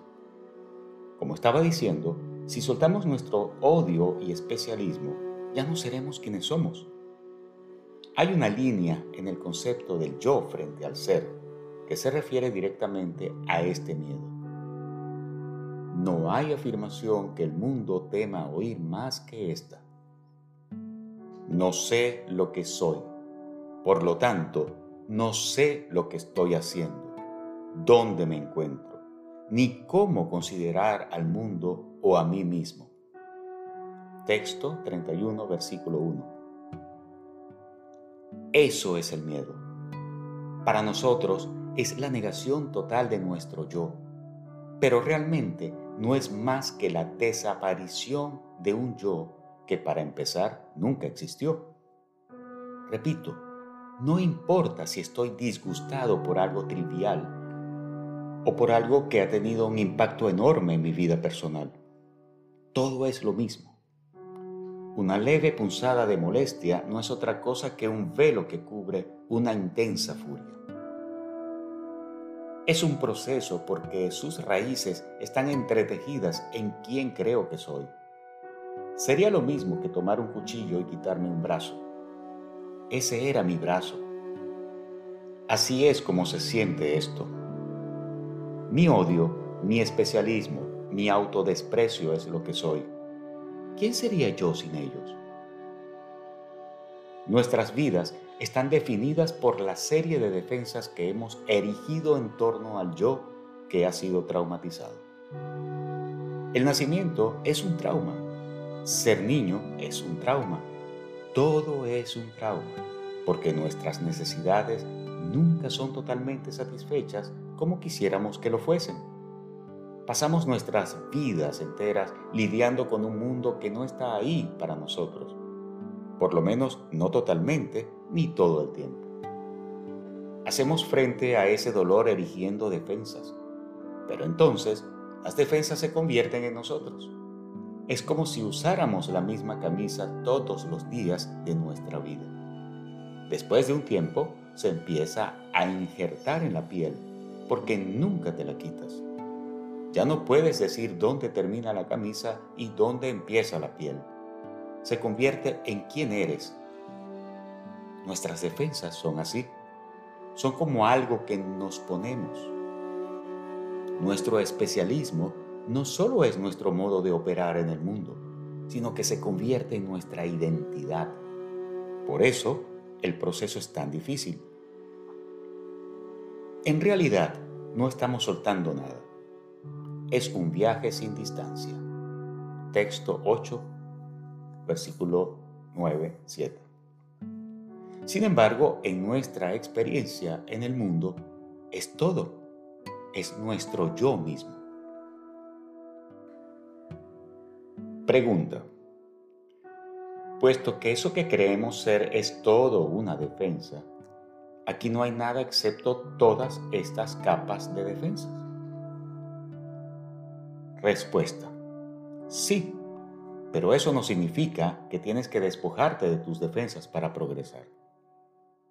El valor y la belleza de tener una relación con Jesús en tu mente es que ésta trasciende estas defensas enteramente. La relación no es realmente con una persona. La relación simboliza tú, la del tomador de decisiones, elección de identificarte con una presencia en tu mente que sigue siendo tú, pero que está más allá de estas capas de defensas. Es parte del proceso de desidentificarte del sistema de pensamiento, de especialismo y odio del ego, que se inicia con tu decisión de mirar con Jesús todos tus pensamientos de ego. Por eso, desarrollar una relación con Jesús o con el Espíritu Santo es una parte intrínseca de un curso de milagros. Estás desarrollando una relación con el yo de mentalidad correcta que tú eres, pero no con el yo que creías ser. Cuando das un paso fuera de ese yo y miras a tu ego con Jesús, a estas capas sobre capas, sobre capas, ya no te sientes tan impotente y desesperanzado y entiendes que hay otro yo no tienes que cambiar este yo. De hecho, no puedes cambiar este yo, porque eso es lo que es este cuerpo. Pero puedes dar un paso atrás y mirarlo desde fuera de ese sistema de pensamiento. Mientras más puedas hacer eso, día tras día, semana tras semana, mes tras mes, año tras año, más debilitarás tu identificación con ese yo y reforzarás tu identificación última con tu verdadero ser. El principio que te permite hacer eso es mirar a tu ego sin juzgarlo. Esto no puede decirse demasiadas veces. Miras a este yo de especialismo y dices, Dios mío, siempre he sido así. Quería el amor y la atención de mi padre y de mi madre y jamás recibí lo suficiente. Luego llegaron mi hermano y mi hermana, y este y aquel, y ocurrieron cosas terribles de todo tipo. He vivido mi vida entera de ese modo, y ahora puedo ver lo que estoy haciendo con mi actual familia, mi círculo de amigos y mis colegas de trabajo. Veo cómo estoy lidiando con mi cuerpo a medida que envejece y cómo reacciono a otros cuerpos en el mundo y en las noticias veo que todo es lo mismo. Así, miras a tu ego con Jesús y tomas conciencia de la demencia de su sistema de pensamiento, pero desde fuera de ese sistema de pensamiento. Si pudieses mirar sin culpa, ni juicio, ni miedo, lo debilitarías significativamente. Ese es el proceso. De pronto estarías lleno de esperanza no hay esperanza en este mundo. No hay esperanza dentro del mundo del ego en tu mente. Odio es odio. Vístelo como quieras. Odio es odio. Terror es terror. Culpa es culpa. Jamás cambia. Cambia de forma, pero su esencia no cambia nunca. Pero tú no tienes que cambiarla, porque ahora hay una posición fuera de ella, por encima del campo de batalla desde donde puedes mirar hacia abajo y decir, sí, una locura. Eso es todo lo que es. Pregunta. Al pedirle ayuda a Jesús, soy consciente de que se la pido únicamente porque quiero aliviar mi dolor. Respuesta. ¿Qué hay de malo en eso? ¿Por qué otro motivo le pedirías ayuda? no lo amas. Nadie que venga a este mundo lo ama. Jesús no es orgulloso. Se valdrá de todo lo que pueda para persuadirte. Él sabe que de la única manera que puede persuadirte es ayudándote a sentirte mejor, porque el dolor es muy grande. En cierto momento, sonando como un teórico del aprendizaje, dice que te está enseñando a asociar el dolor con el ego y la felicidad con soltarlo. ¿Cómo puedes enseñarle a alguien el valor de algo que él mismo ha desechado deliberadamente? Tiene que haberlo desechado porque no le atribuyó ningún valor. Lo único que puedes hacer es mostrarle cuánta infelicidad le causa su ausencia e írselo acercando lentamente para que pueda ver cómo mengua su infortunio según él se aproxima a ello. Esto le enseña a asociar su infelicidad con la ausencia de lo que desechó y lo opuesto a la infelicidad con su presencia. Comenzará a desearlo gradualmente a medida que cambie de parecer con respecto a su valor. Te estoy enseñando a que asocies la infelicidad con el ego y la felicidad con el espíritu. Tú te has enseñado a ti mismo lo contrario. Sigue siendo libre de elegir más a la vista de las recompensas de Dios, ¿puedes realmente desear las recompensas del ego? Es así como distinguimos entre castigo y recompensa. Como confirmaron los psicólogos durante décadas de investigación, un animal aprenderá mucho más rápidamente cuando se le recompense en vez de castigarlo. Aprendemos a través del castigo, pero no tan bien como a través recompensas. Por eso Jesús nos está enseñando a asociar el castigo con el ego y las recompensas con él. La única razón por la cual le pediríamos ayuda es porque nos sentimos mejor cuando lo hacemos. Nuestro dolor disminuye cuando pedimos su ayuda para mirar una relación de manera diferente. No te engañes al pensar que le pides ayuda a Jesús porque lo amas. Si realmente lo amaras, no tendrías que pedirle ayuda. Alejarte de su amor es la fuente de tu culpa, por cuya razón estás aquí. No vas a saber verdaderamente lo que significa amarlo hasta que el ego desaparezca. Otra manera de expresar esto es decir que no puedes amar a alguien que percibes diferente a ti.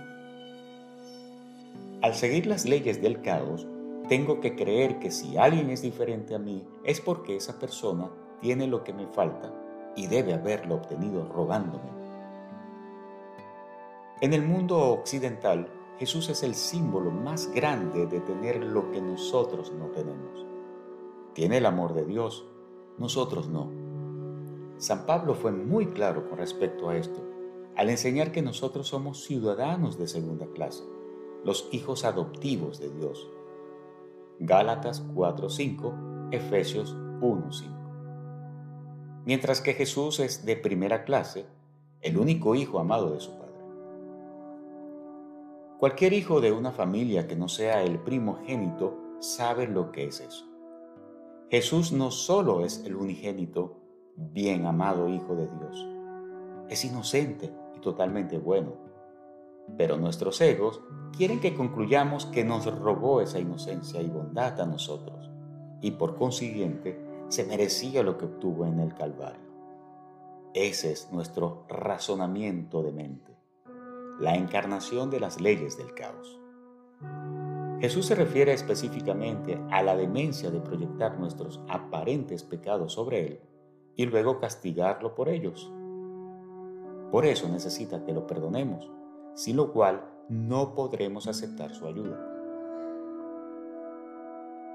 Se me da la bienvenida en un estado de gracia, lo cual quiere decir que finalmente me has perdonado, pues me convertí en el símbolo de tu pecado, y por esa razón tuve que morir en tu lugar.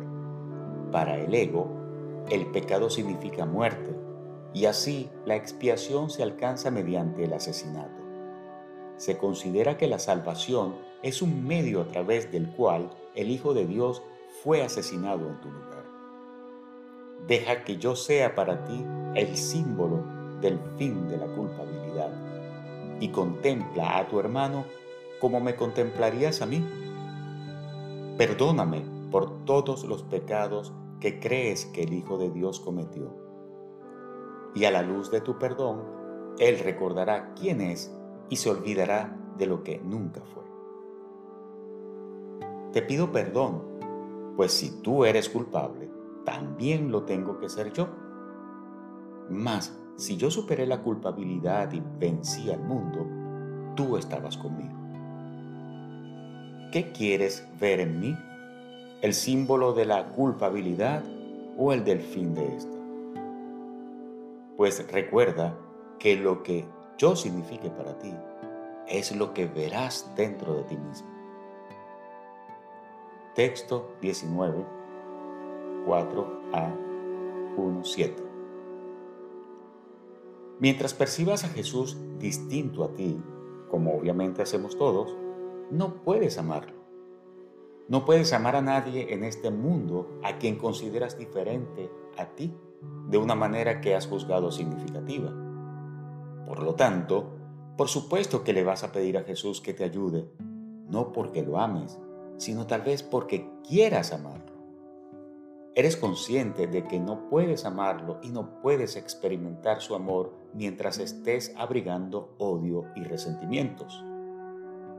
Pero el dolor del odio y el resentimiento, el dolor de estar sin su amor, te motivaría a pedirle que te ayude a mirar los obstáculos a ese amor. Las diferentes formas de especialismo. Como estábamos diciendo anteriormente, junto con Jesús portas la lámpara y sigues adelante, no a contemplar la dicha del cielo, sino las entrañas del infierno, el pozo negro de los pensamientos de tu ego.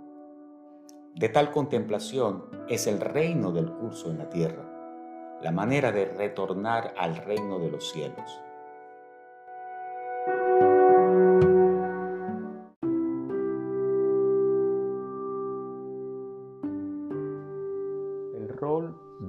Curso de milagros, capítulo 4. Es importante advertir que el ego nunca cambia es 100% odio y asesinato. Por otro lado, el Espíritu Santo es 100% amor. Nunca cambia. Su sistema de pensamiento de perdón, sanación, paz y amor nunca cambia. Ambos están totalmente presentes en todo el mundo. 100% odio, 100% amor. Esto no disminuye. Tú no lo socavas lo que cambia es la cantidad de tiempo que pasas en uno u otro lado. Es un error pensar que puedes mermar tu odio.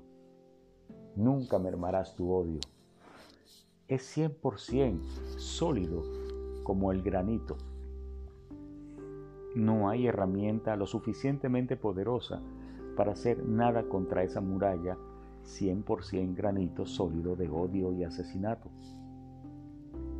Lo que haces es elegir pasar cada vez menos tiempo identificándote con ella y más y más tiempo identificándote con la corrección, el Espíritu Santo.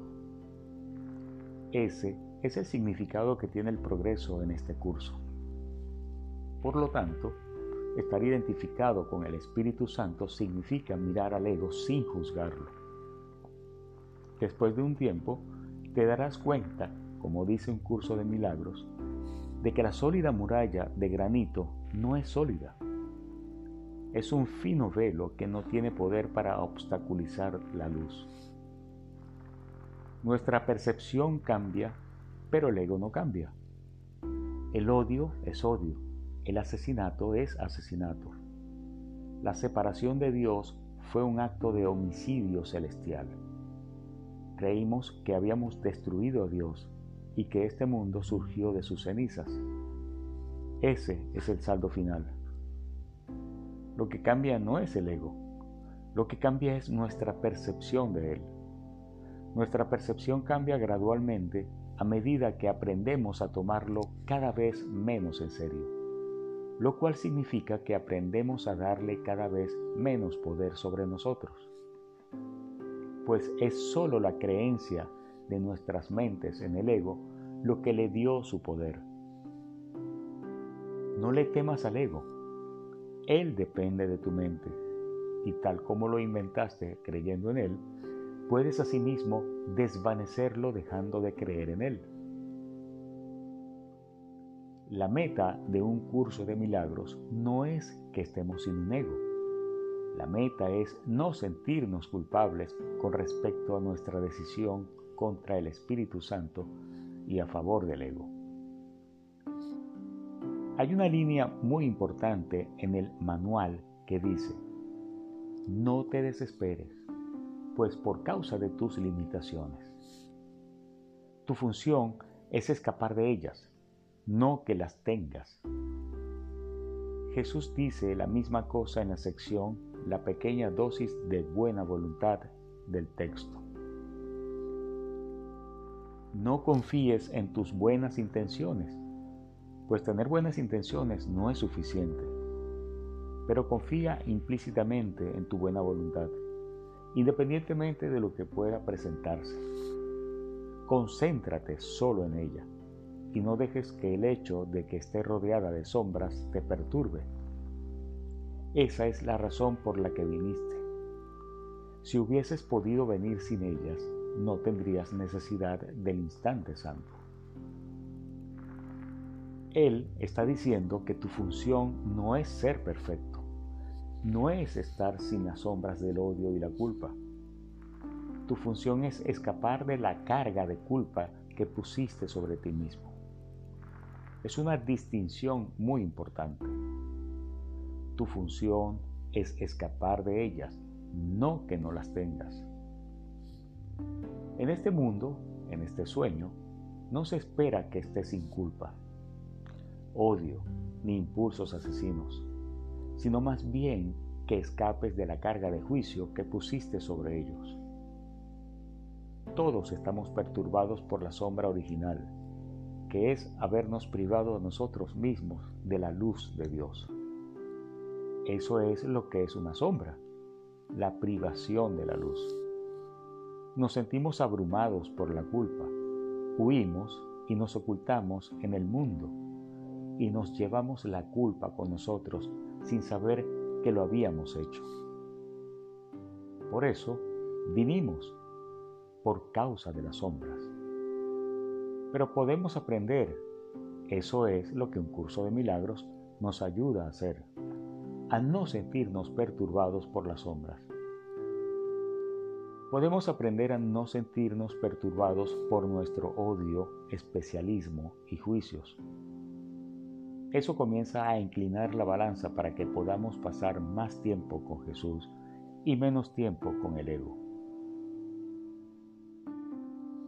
Pregunta, siento que quiero al amor, pero siento miedo de aceptarlo y de aceptar mi verdadera identidad, que termino aceptando al ego en vez de abrirme paso hacia el amor.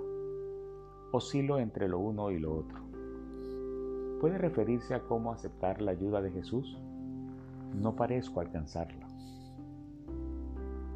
Respuesta. Ser consciente de eso es la mitad de la batalla. La otra mitad es aprender a mirar eso en ti mismo sin sentirte culpable ni tratar de arreglarlo ni de hacer nada al respecto. Jesús no lo hace por ti, pero te ayuda a ti a no hacer nada al respecto. Ser consciente de que a pesar de cualesquiera asuntos y problemas que tengas, tu verdadero miedo subyacente es no querer estar en presencia de ese amor, es información muy útil. Si la gente verdaderamente quisiera estar en presencia del amor, no existiría un mundo. No habría necesidad de un curso de milagros.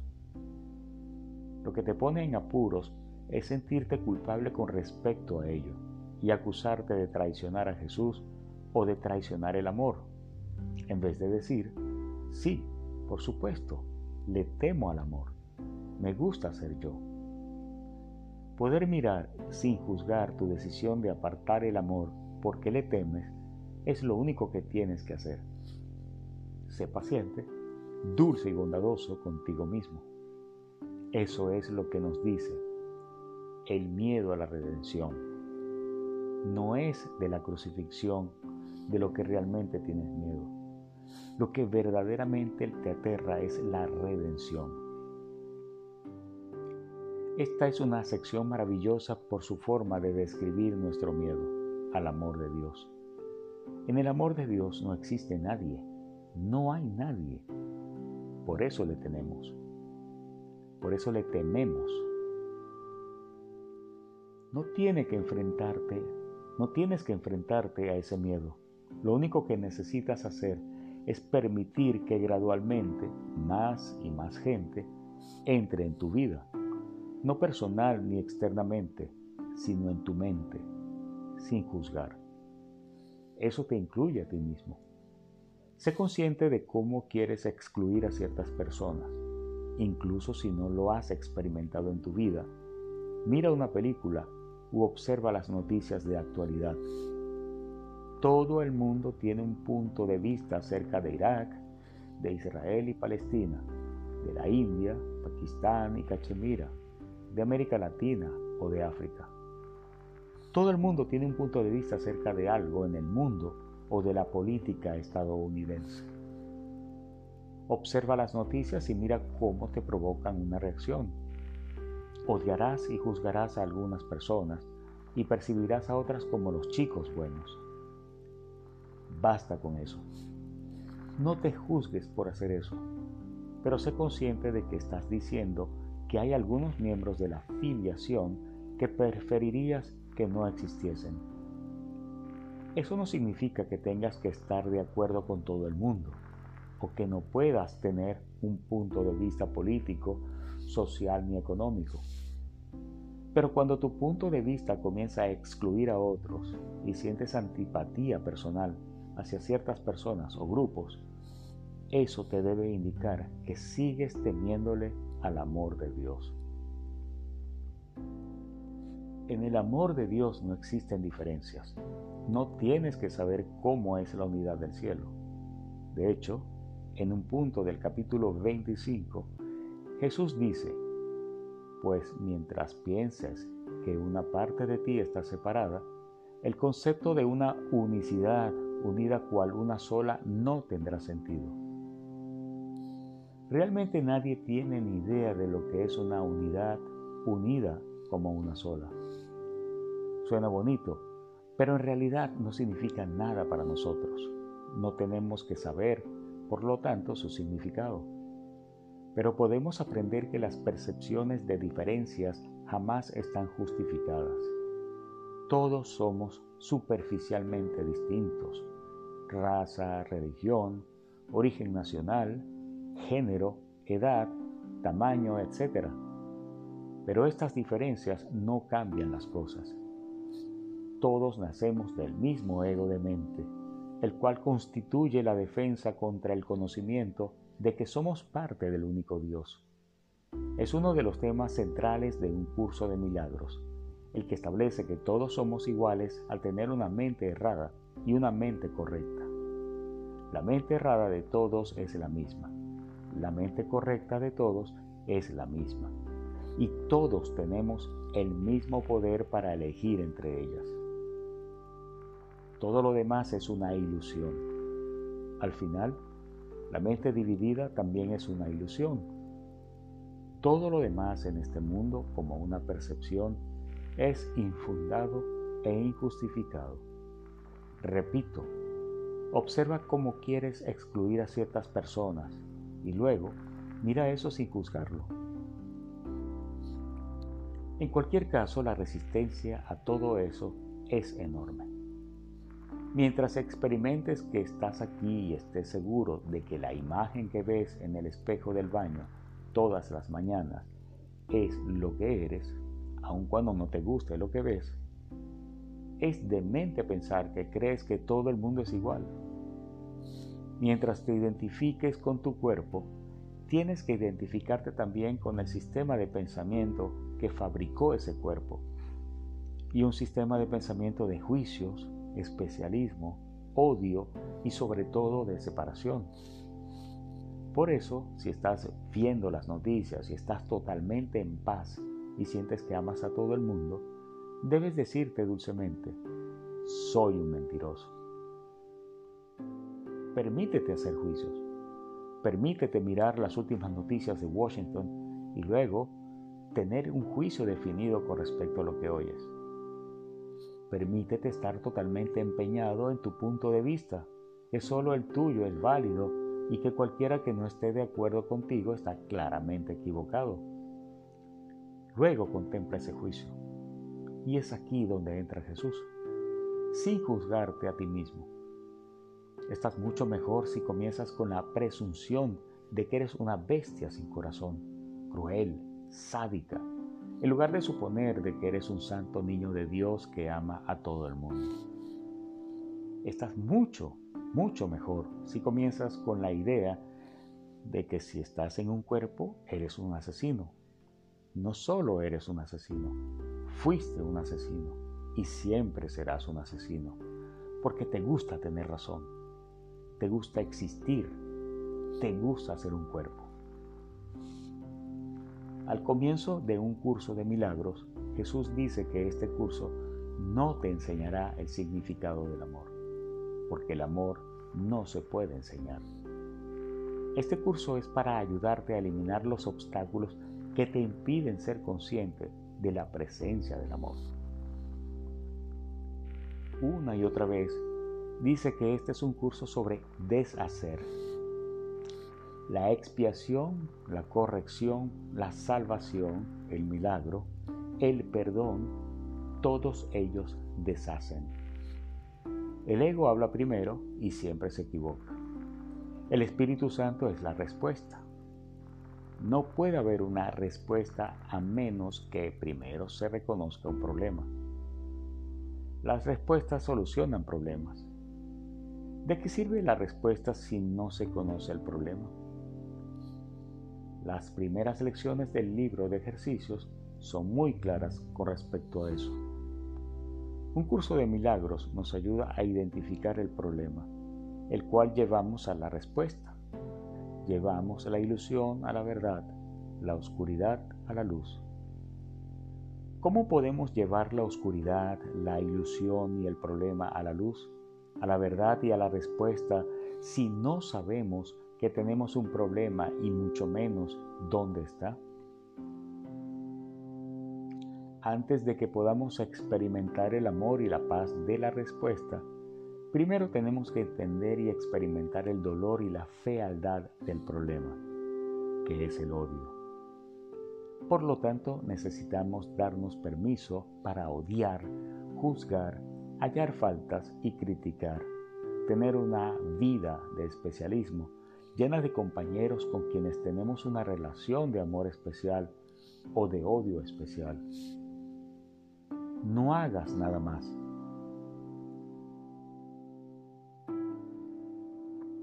Solo mira el problema. Eso es lo que Jesús nos dice. Juntos disponemos de la lámpara que la desvanecerá la oscuridad.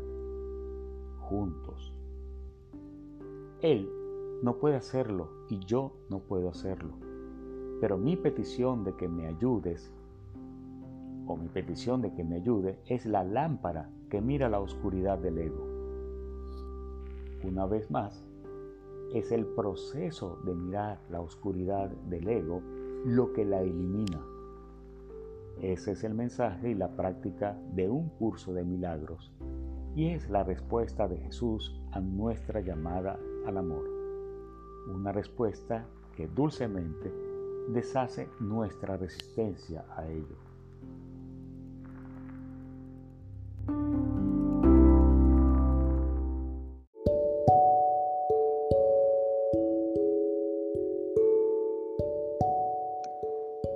Capítulo 5.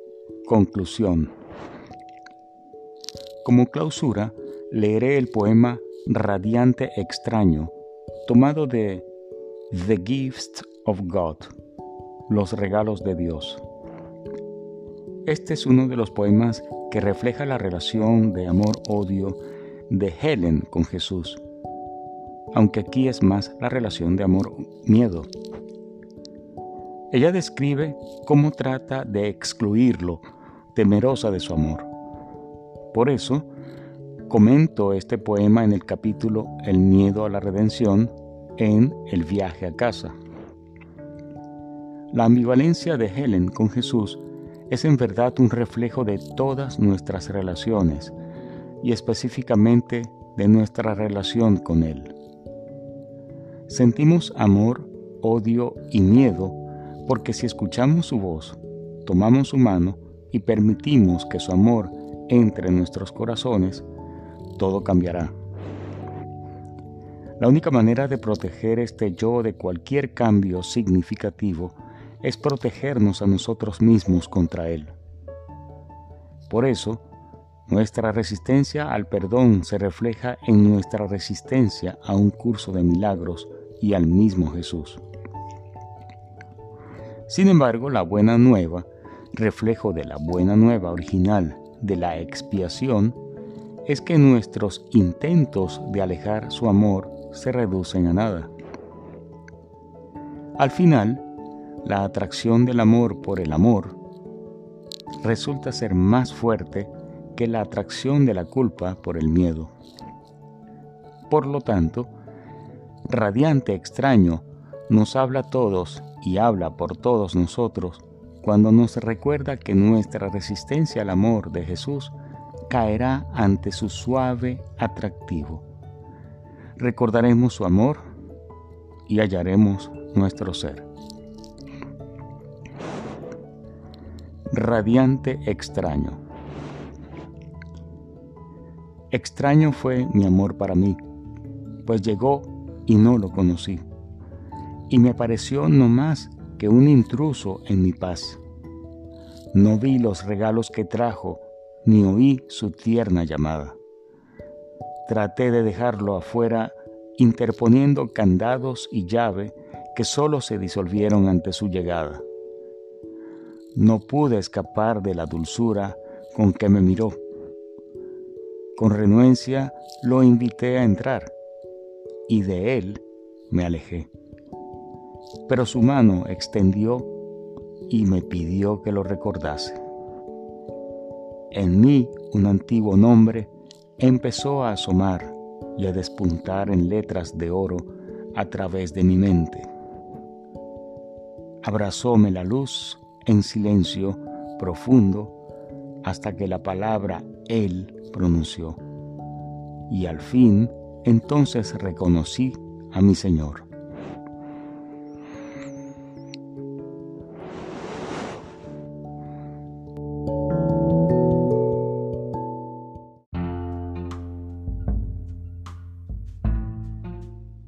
Apéndice. Resistencia. ¿Cómo uno estudia un curso de milagros sin aprenderlo realmente? por Gloria y Kenneth Wapnick. Aunque el término resistencia no aparece con frecuencia en un curso de milagros, es, no obstante, un concepto clave para los estudiantes en su proceso de aprender las lecciones del cambio de mentalidad hacia el perdón que constituyen la enseñanza central del curso. En verdad, es el único concepto que puede explicar satisfactoriamente un fenómeno experimentado por la mayoría de los estudiantes del curso, si no por todos, al llegar a un punto u otro de su trabajo con él. Esta es la aparente paradoja. Por una parte hay un intento consciente y muy sincero de intentar aprender, vivir y practicar los principios del curso bajo la dirección de Jesús o del Espíritu Santo, mientras que por otra parte experimentan la constante frustración de no hacer precisamente eso. La mayoría de los buscadores espirituales están familiarizados con las palabras de San Pablo, quien exclamaba, debido a este mismo sentido de frustración, porque no hago el bien que quiero, mas el mal que no quiero, este hago. Romanos 7:19. Este artículo explora el asunto de la resistencia en los esfuerzos que realizan los estudiantes del curso por poner en práctica estos principios tal como los enseña su maestro interno, el Espíritu Santo. Al igual que con tantas otras áreas relacionadas con el proceso de sanación en un curso de milagros, la obra de Sigmund Freud nos ofrece muchos paralelismos que subrayan la importancia de entender la dinámica del problema y su solución. Muy al principio de su trabajo psicoanalítico, Freud observó que sus pacientes no estaban mejorando, a pesar de las comprensiones que él les ofrecía como causa de sus neurosis. Finalmente se dio cuenta de que el problema radicaba en el hecho de que los pacientes no querían mejorar, una dinámica a la que llamó resistencia. La situación terapéutica me condujo de inmediato a la teoría de que por medio de mi trabajo psíquico o psicológico, tenía que superar una fuerza psíquica en los pacientes que se oponía a que las ideas patogénicas se volverían conscientes. Esta labor de superar resistencias es la función esencial del tratamiento analítico. En varios lugares, en un curso de milagros, Jesús nos dice que Él sabe que experimentaremos resistencia a sus enseñanzas. Presentamos algunas de estas citas, comenzando con esta afirmación tomada de Reglas para tomar decisiones en el capítulo 30 del texto. Más, si experimentas gran resistencia y ves que tu resolución flaquea, es que todavía no estás listo. No luches contra ti mismo. Texto 30, inciso 1, 6, 7. A lo largo del libro de ejercicios para los estudiantes, Jesús nos alerta repetidamente con respecto a nuestro, nuestra potencial resistencia a las ideas radicales que nos está enseñando. De hecho, en la introducción misma afirma, algunas de las ideas que el libro de ejercicios presenta te resultarán difíciles de creer, mientras que otras tal vez te parezcan muy sorprendentes. Nada de eso importa. Recuerda solamente esto, no tienes que creer en las ideas, no tienes que aceptarlas y ni siquiera tienes que recibirlas con agrado. Puede que hasta te opongas vehemente, vehementemente algunas de ellas. Un ejemplo adicional tomado también del libro de ejercicios. Tu mente ya no está completamente sin entrenar. Estás bastante listo para aprender la forma de ejercicio que vamos a utilizar hoy, pero es posible que te topes con una gran resistencia. La razón es muy simple. Al practicar de esta manera, te desprendes de todo lo que ahora crees y de todos los pensamientos que has inventado. Propiamente dicho, esto constituye tu liberación del infierno. Sin embargo, si se percibe a través de los ojos del ego, es una pérdida de identidad y un descenso al infierno. En el manual para el maestro encontramos una afirmación similar de Jesús, en la que alerta a sus estudiantes con respecto al miedo que conlleva aceptar sus enseñanzas. En este caso, es el principio de que la causa de la enfermedad se encuentra en la mente y no en el cuerpo. La resistencia a reconocer este hecho es enorme, ya que la existencia del mundo tal como lo percibes depende de que sea el cuerpo el que toma las decisiones. Manual 5.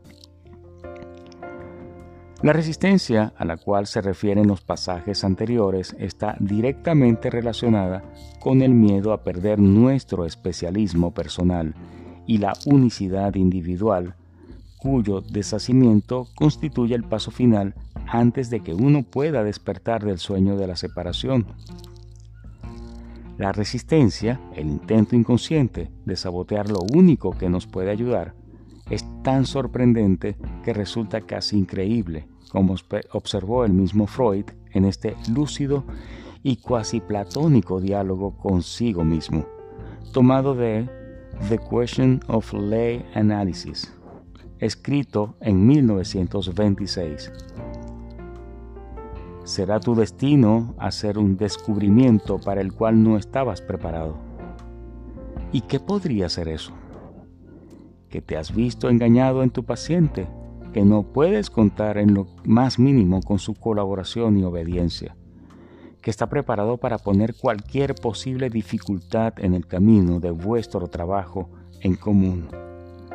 En una palabra, que no tiene ningún deseo en absoluto de sanarse.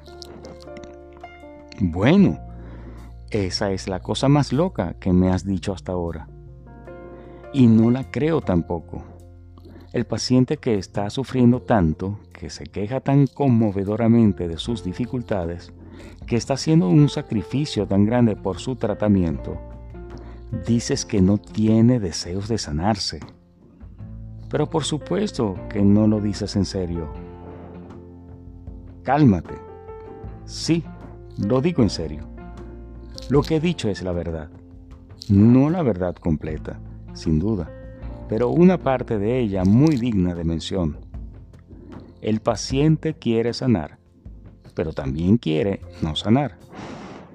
Ellos, los pacientes, se quejan de su enfermedad, pero la explotan con todas sus fuerzas y si alguien trata de arrebatársela, la defienden como la consabida leona defiende su cría. Este fenómeno, tan claro para el psicoanalista o el psicoterapeuta, no siempre se reconoce en las descripciones de la vida espiritual. Sin embargo, ¿cómo podría no estar presente por igual entre los buscadores espirituales y en los pacientes psicoterapéuticos, puesto que el deshacimiento del sistema de pensamiento de culpa, ansiedad y miedo es común a ambas disciplinas? ¿Y cómo podría no estar el deshacimiento de esta resistencia entre los aspectos más significativos del camino espiritual de cualquiera, puesto que el ego con el que todos nos identificamos es el impedimento a nuestro progreso?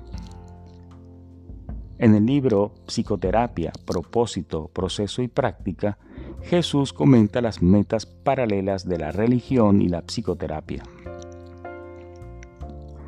La religión es experiencia, la psicoterapia es experiencia. En sus más altos niveles se vuelven una. Ninguna es verdad en sí misma, pero ambas pueden conducir a la verdad.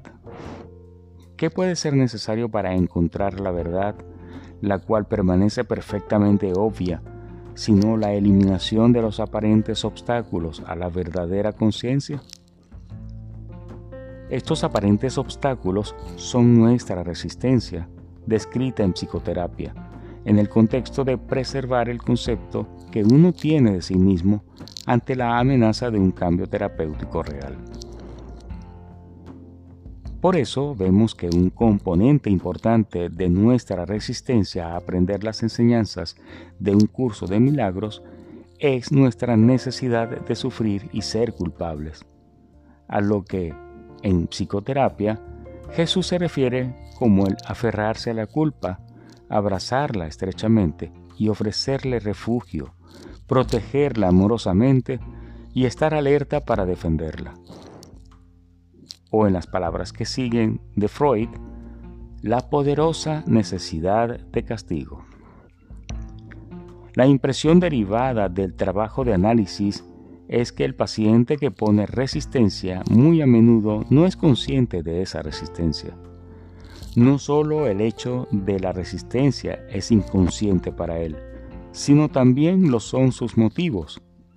Nos vimos obligados a buscar esos motivos o motivo y para sorpresa nuestra, los hallamos en una poderosa necesidad de castigo. La significación práctica de este descubrimiento no es menos que la teórica, pues la necesidad de castigo es peor, es el peor enemigo de nuestros esfuerzos terapéuticos. El paciente se siente satisfecho por el sufrimiento que está ligado a la neurosis y por esa razón se apega con firmeza a estar enfermo. Es la necesidad de estar enfermo o de sufrir el paciente no debe mejorar sino seguir enfermo. Esta atracción que sentimos hacia la culpa es central para las enseñanzas de un curso de milagros con respecto al sistema de pensamiento del ego, pues la culpa da testimonio de la aparente realidad de la separación. La experiencia del castigo, real o imaginario, justifica nuestra creencia en la culpa y por lo tanto refuerza la premisa fundamental de la existencia del ego. Soltarlo sería el equivalente final a soltar la creencia en la realidad de un yo personal, y por eso nos resistimos a hacerlo, por no hablar de nuestra resistencia a aquel o aquel que nos ayuda a hacer justamente eso. Jesús comenta este fenómeno al referirse a su propia vida. Muchos pensaron que yo les estaba atacando, aunque es evidente que eso no era cierto.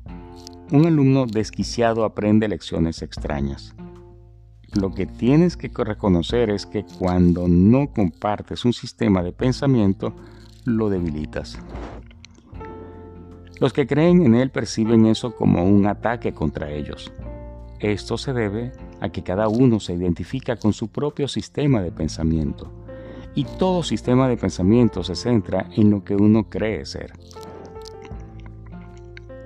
Huelga decir que cuando creemos que nos están atacando, nos sentimos justificados para devolver el ataque y casi siempre sí atacamos, literalmente, en defensa propia y así se nos conduce a otro efecto significativo de una de estas resistencias del estudiante a un curso de milagros. La necesidad de probar que un curso está en un error. El curso. Lo que subyace a esta dinámica es la esperanza de que si el curso está en un error, entonces no tenemos que hacer lo que dice, ni cambiar la manera de pensar de nuestro ego. En la interpretación de los sueños, Freud también se pronunció en torno a este interesante fenómeno en sus pacientes. La necesidad de probar que el analista estaba en un error. Una de las dos fuerzas motrices conducentes a tales sueños es el deseo de que yo pueda estar en un error. Estos sueños aparecen regularmente en el curso de mis tratamientos cuando el paciente está en un estado de resistencia hacia mí. Y puedo contar casi con certeza que provocaré uno después de haberle explicado por primera vez al paciente mi teoría de que los sueños son cumplidos, son cumplimientos del deseo. En verdad es de esperar que lo mismo les ocurra a algunos de los lectores del presente libro estarán muy dispuestos a hacer que uno de sus deseos se vea frustrado en un sueño, con tal de que se cumpla su deseo de que yo pueda estar en un error. Tal como se expresa en algunos estudiantes de un curso de milagros, este tipo de resistencia puede tomar la forma de estar en desacuerdo con el material, especialmente centrándose en la forma como un medio de ignorar el contenido.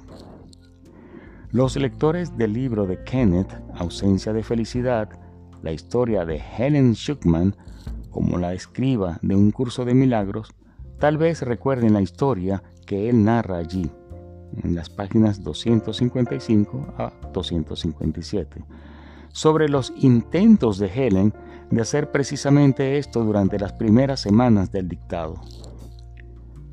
Abreviando, ella utilizó un aparente error gramatical por parte de Jesús como justificación para rechazar el material. Escribió, este verdadero error gramatical me hace sospechar de la autenticidad de estas notas. La respuesta de Jesús, muy abreviada aquí, fue, la razón por la que salió así es que estás proyectando tu propia ira la cual no tiene nada que ver con estas notas. Tú cometiste el error, porque no te estás sintiendo amable. Así que quieres que yo suene tonto, de manera que no tengas que prestar atención. Por lo tanto, cuando los estudiantes de un curso de milagros no experimentan los efectos positivos prometidos por Jesús en su curso, no es porque un curso de milagros les haya fallado. Más bien, se debe a la resistencia inconsciente de los estudiantes a lo que el curso está diciendo en verdad. Cuando Helen se quejaba a Jesús de que no recibía ninguna ayuda de, eh, sus enseñanzas, él le respondió con las siguientes palabras presentadas aquí en la forma editada del curso publicado. Tal vez te quejes de que este curso no es lo suficientemente específico como para poderlo entender y aplicar. Más tal vez no hayas hecho lo que específicamente propugna. Este no es un curso de especulación teórica, sino de aplicación práctica. Como le dijo Casio a su co-conspirador, la culpa, querido Bruto, no es de nuestras estrellas, sino de nosotros mismos. O como Jesús afirma tan enfáticamente casi al final del capítulo 27 del texto, el secreto de la salvación no es sino este, que eres tú el que se está haciendo todo esto a sí mismo. Para Freud estaba claro, tal como Jesús aclara en él, que una mera comprensión intelectual del problema de uno no es suficiente. Más bien, es esencial que se descubra y que se mire la resistencia a soltar el problema. Es cierto que durante los primeros días de la técnica analítica adoptamos una visión intelectual de la situación. Fue, un, fue una severa desilusión cuando el éxito deseado no se obtuvo. En verdad, contarle y describirle su trauma reprimido ni siquiera hizo que algún recuerdo suyo viniese a su mente. Después de esto, no hubo otra opción que dejar de atribuirle al hecho de saber, de por sí, la importancia que se le había dado previamente y poner el énfasis en las resistencias que en el pasado había ocasionado el estado de no saber y que seguían listas para defender ese estado. El conocimiento consciente era impotente contra esas resistencias. Tomado del libro Freud On Beginnings the Treatment de 1913. ¿Cómo eliminamos la resistencia? Al descubrirla y mostrársela al paciente. Si te digo, mira al cielo, hay un globo allí, lo descubrirás mucho más fácilmente que si solo te digo que mires hacia arriba a ver si puedes ver algo. Del mismo modo, un estudiante que está mirando por primera vez a través de un microscopio recibe instrucción de su maestro sobre lo que verá. De lo contrario, no ve nada en absoluto, aunque está allí y es visible. Freud en Introductory Lectures on Psychoanalysis de 1917. Este es el corazón del mensaje de la enseñanza de Jesús en un curso de milagros. Descubrir al ego para poder ver nuestra identificación con él. En verdad, este proceso de mirar el ego es la esencia del perdón. El perdón es tranquilo y sosegado y no hace nada. Simplemente observa, espera y no juzga. En este pasaje del texto, donde todo es importante, Jesús ilustra la importancia de descubrir y mostrar el ego a sus estudiantes como prerequisito para la sanación. Nadie puede escapar de, la, de las ilusiones a menos que las examine, pues no examinarlas es la manera de protegerlas. Estamos listos para examinar más detenidamente el sistema de pensamiento del ego, porque juntos disponemos de la lámpara que lo desvanecerá. Y puesto que te has dado cuenta de que no lo deseas, debes estar listo para ello. La dinámica del ego será nuestra lección por algún tiempo, pues debemos primero examinarla para poder así ver más allá de ella, ya que le has otorgado realidad. Juntos desvaneceremos calmadamente este error y después miraremos más allá de él hacia la verdad. ¿Qué es la curación sino el acto de despejar todo lo que obstaculiza el conocimiento? ¿Y de qué otra manera puede uno disipar las ilusiones excepto examinándolas directamente sin protegerlas? Repito, mirar al ego significa mirar la resistencia y darse cuenta de cuánto hemos querido a nuestro ego y no a Dios, y lo que este deseo de especialismo nos ha costado. Solo entonces podremos movernos verdaderamente más allá de nuestra resistencia y hallar la paz de Dios. Finalmente, debe quedar claro que el proceso de deshacer esta resistencia ocurre con el tiempo y requiere la dulce paciencia que constituye una de las principales características no sólo de Jesús o del Espíritu Santo, sino también del Maestro de Dios adelantado. Manual 4. Freud reconoció esto claramente en su trabajo analítico.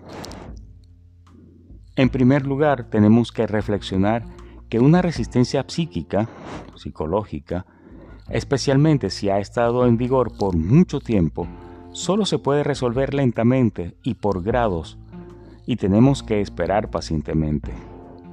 Uno tiene que darle tiempo al paciente para que se familiarice más con esta resistencia con la cual ha entablado una relación ahora, para que la elabore. Estudio sobre la histeria con J. Brewer, Brewer de 1893. En varios lugares Jesús les informa a sus estudiantes que en el mundo del tiempo el proceso de aceptar la expiación a través del perdón tiene que ocurrir con el tiempo, debido al miedo imaginario a vivir sin ego. Los párrafos finales del capítulo 1 del texto, originalmente destinados a que Helen Schuckman y William Thetford estudiaran el material, establecen con claridad cómo ve Jesús el proceso de estudio y práctica del curso a la luz de nuestro temor a lo que verdaderamente Él nos está enseñando acerca de dejar a un lado nuestros egos, el medio, y regresar a Dios, el fin. Este es un curso de entrenamiento mental todo aprendizaje requiere atención y estudio en algún nivel. Algunas de las secciones posteriores de este curso se basan en tan gran medida en estas primeras secciones, que es necesario un estudio muy detallado de las mismas. También las vas a necesitar a modo de preparación. Sin esta preparación, lo que sigue podría infundirte demasiado temor, imposibilitando así el que pudieses usarlo de manera constructiva. Se necesitan sólidos cimientos debido a la confusión que hay entre el miedo y la reverencia, a la que ya hice referencia anteriormente y en la cual incurrimos con frecuencia. Algunos de los pasos posteriores de este curso, sin embargo, entrañan un acercamiento más directo a Dios mismo. No sería prudente iniciar esos pasos sin una preparación cuidadosa, pues de lo contrario, la reverencia se confundirá con el miedo y la experiencia será más traumática que beatífica. La curación, en última instancia, procede de Dios. Se te están explicando cuidadosamente los medios. La revelación puede, de vez en cuando, revelarte cuál es el fin pero para alcanzarlo los medios son necesarios.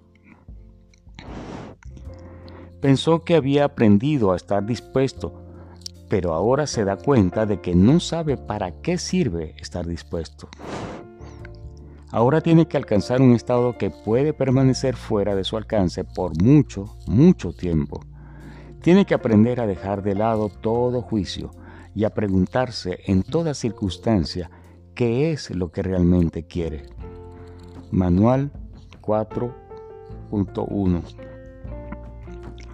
En conclusión, por lo tanto, así como estuvo claro para Freud hace un siglo y para los analistas y terapeutas desde entonces, Debe estar claro para todos los buscadores espirituales que las mejores intenciones del mundo no bastan para lograr la meta espiritual de que despertemos de la oscuridad. Texto 18. Más bien, lo que se requiere es la disposición a examinar dulce y pacientemente todos los aspectos de nuestro sistema de pensamiento del ego que trata de ocultar la luz. Y muy especialmente nuestra resistencia a la luz misma. Al introducir la lección 185 del libro de ejercicios, Deseo la paz de Dios, Jesús dice, decir estas palabras no es nada, pero decirlas de corazón lo es todo. Afortunadamente para nosotros, un curso de milagros nos ayuda a descubrir y a reforzar esa parte de nuestras mentes, la mente correcta, que sí dice en serio estas palabras, al mismo tiempo que se nos enseña que la otra parte, la mente errada, jamás nos traerá la felicidad y la paz que deseamos verdaderamente. Por eso, al prestar atención a la llamada de Jesús, a elegir la mente correcta por encima de la mente errada, al Espíritu Santo por encima del ego, finalmente se deshace la resistencia a perder nuestro yo ilusorio. Y somos libres. Al fin somos libres.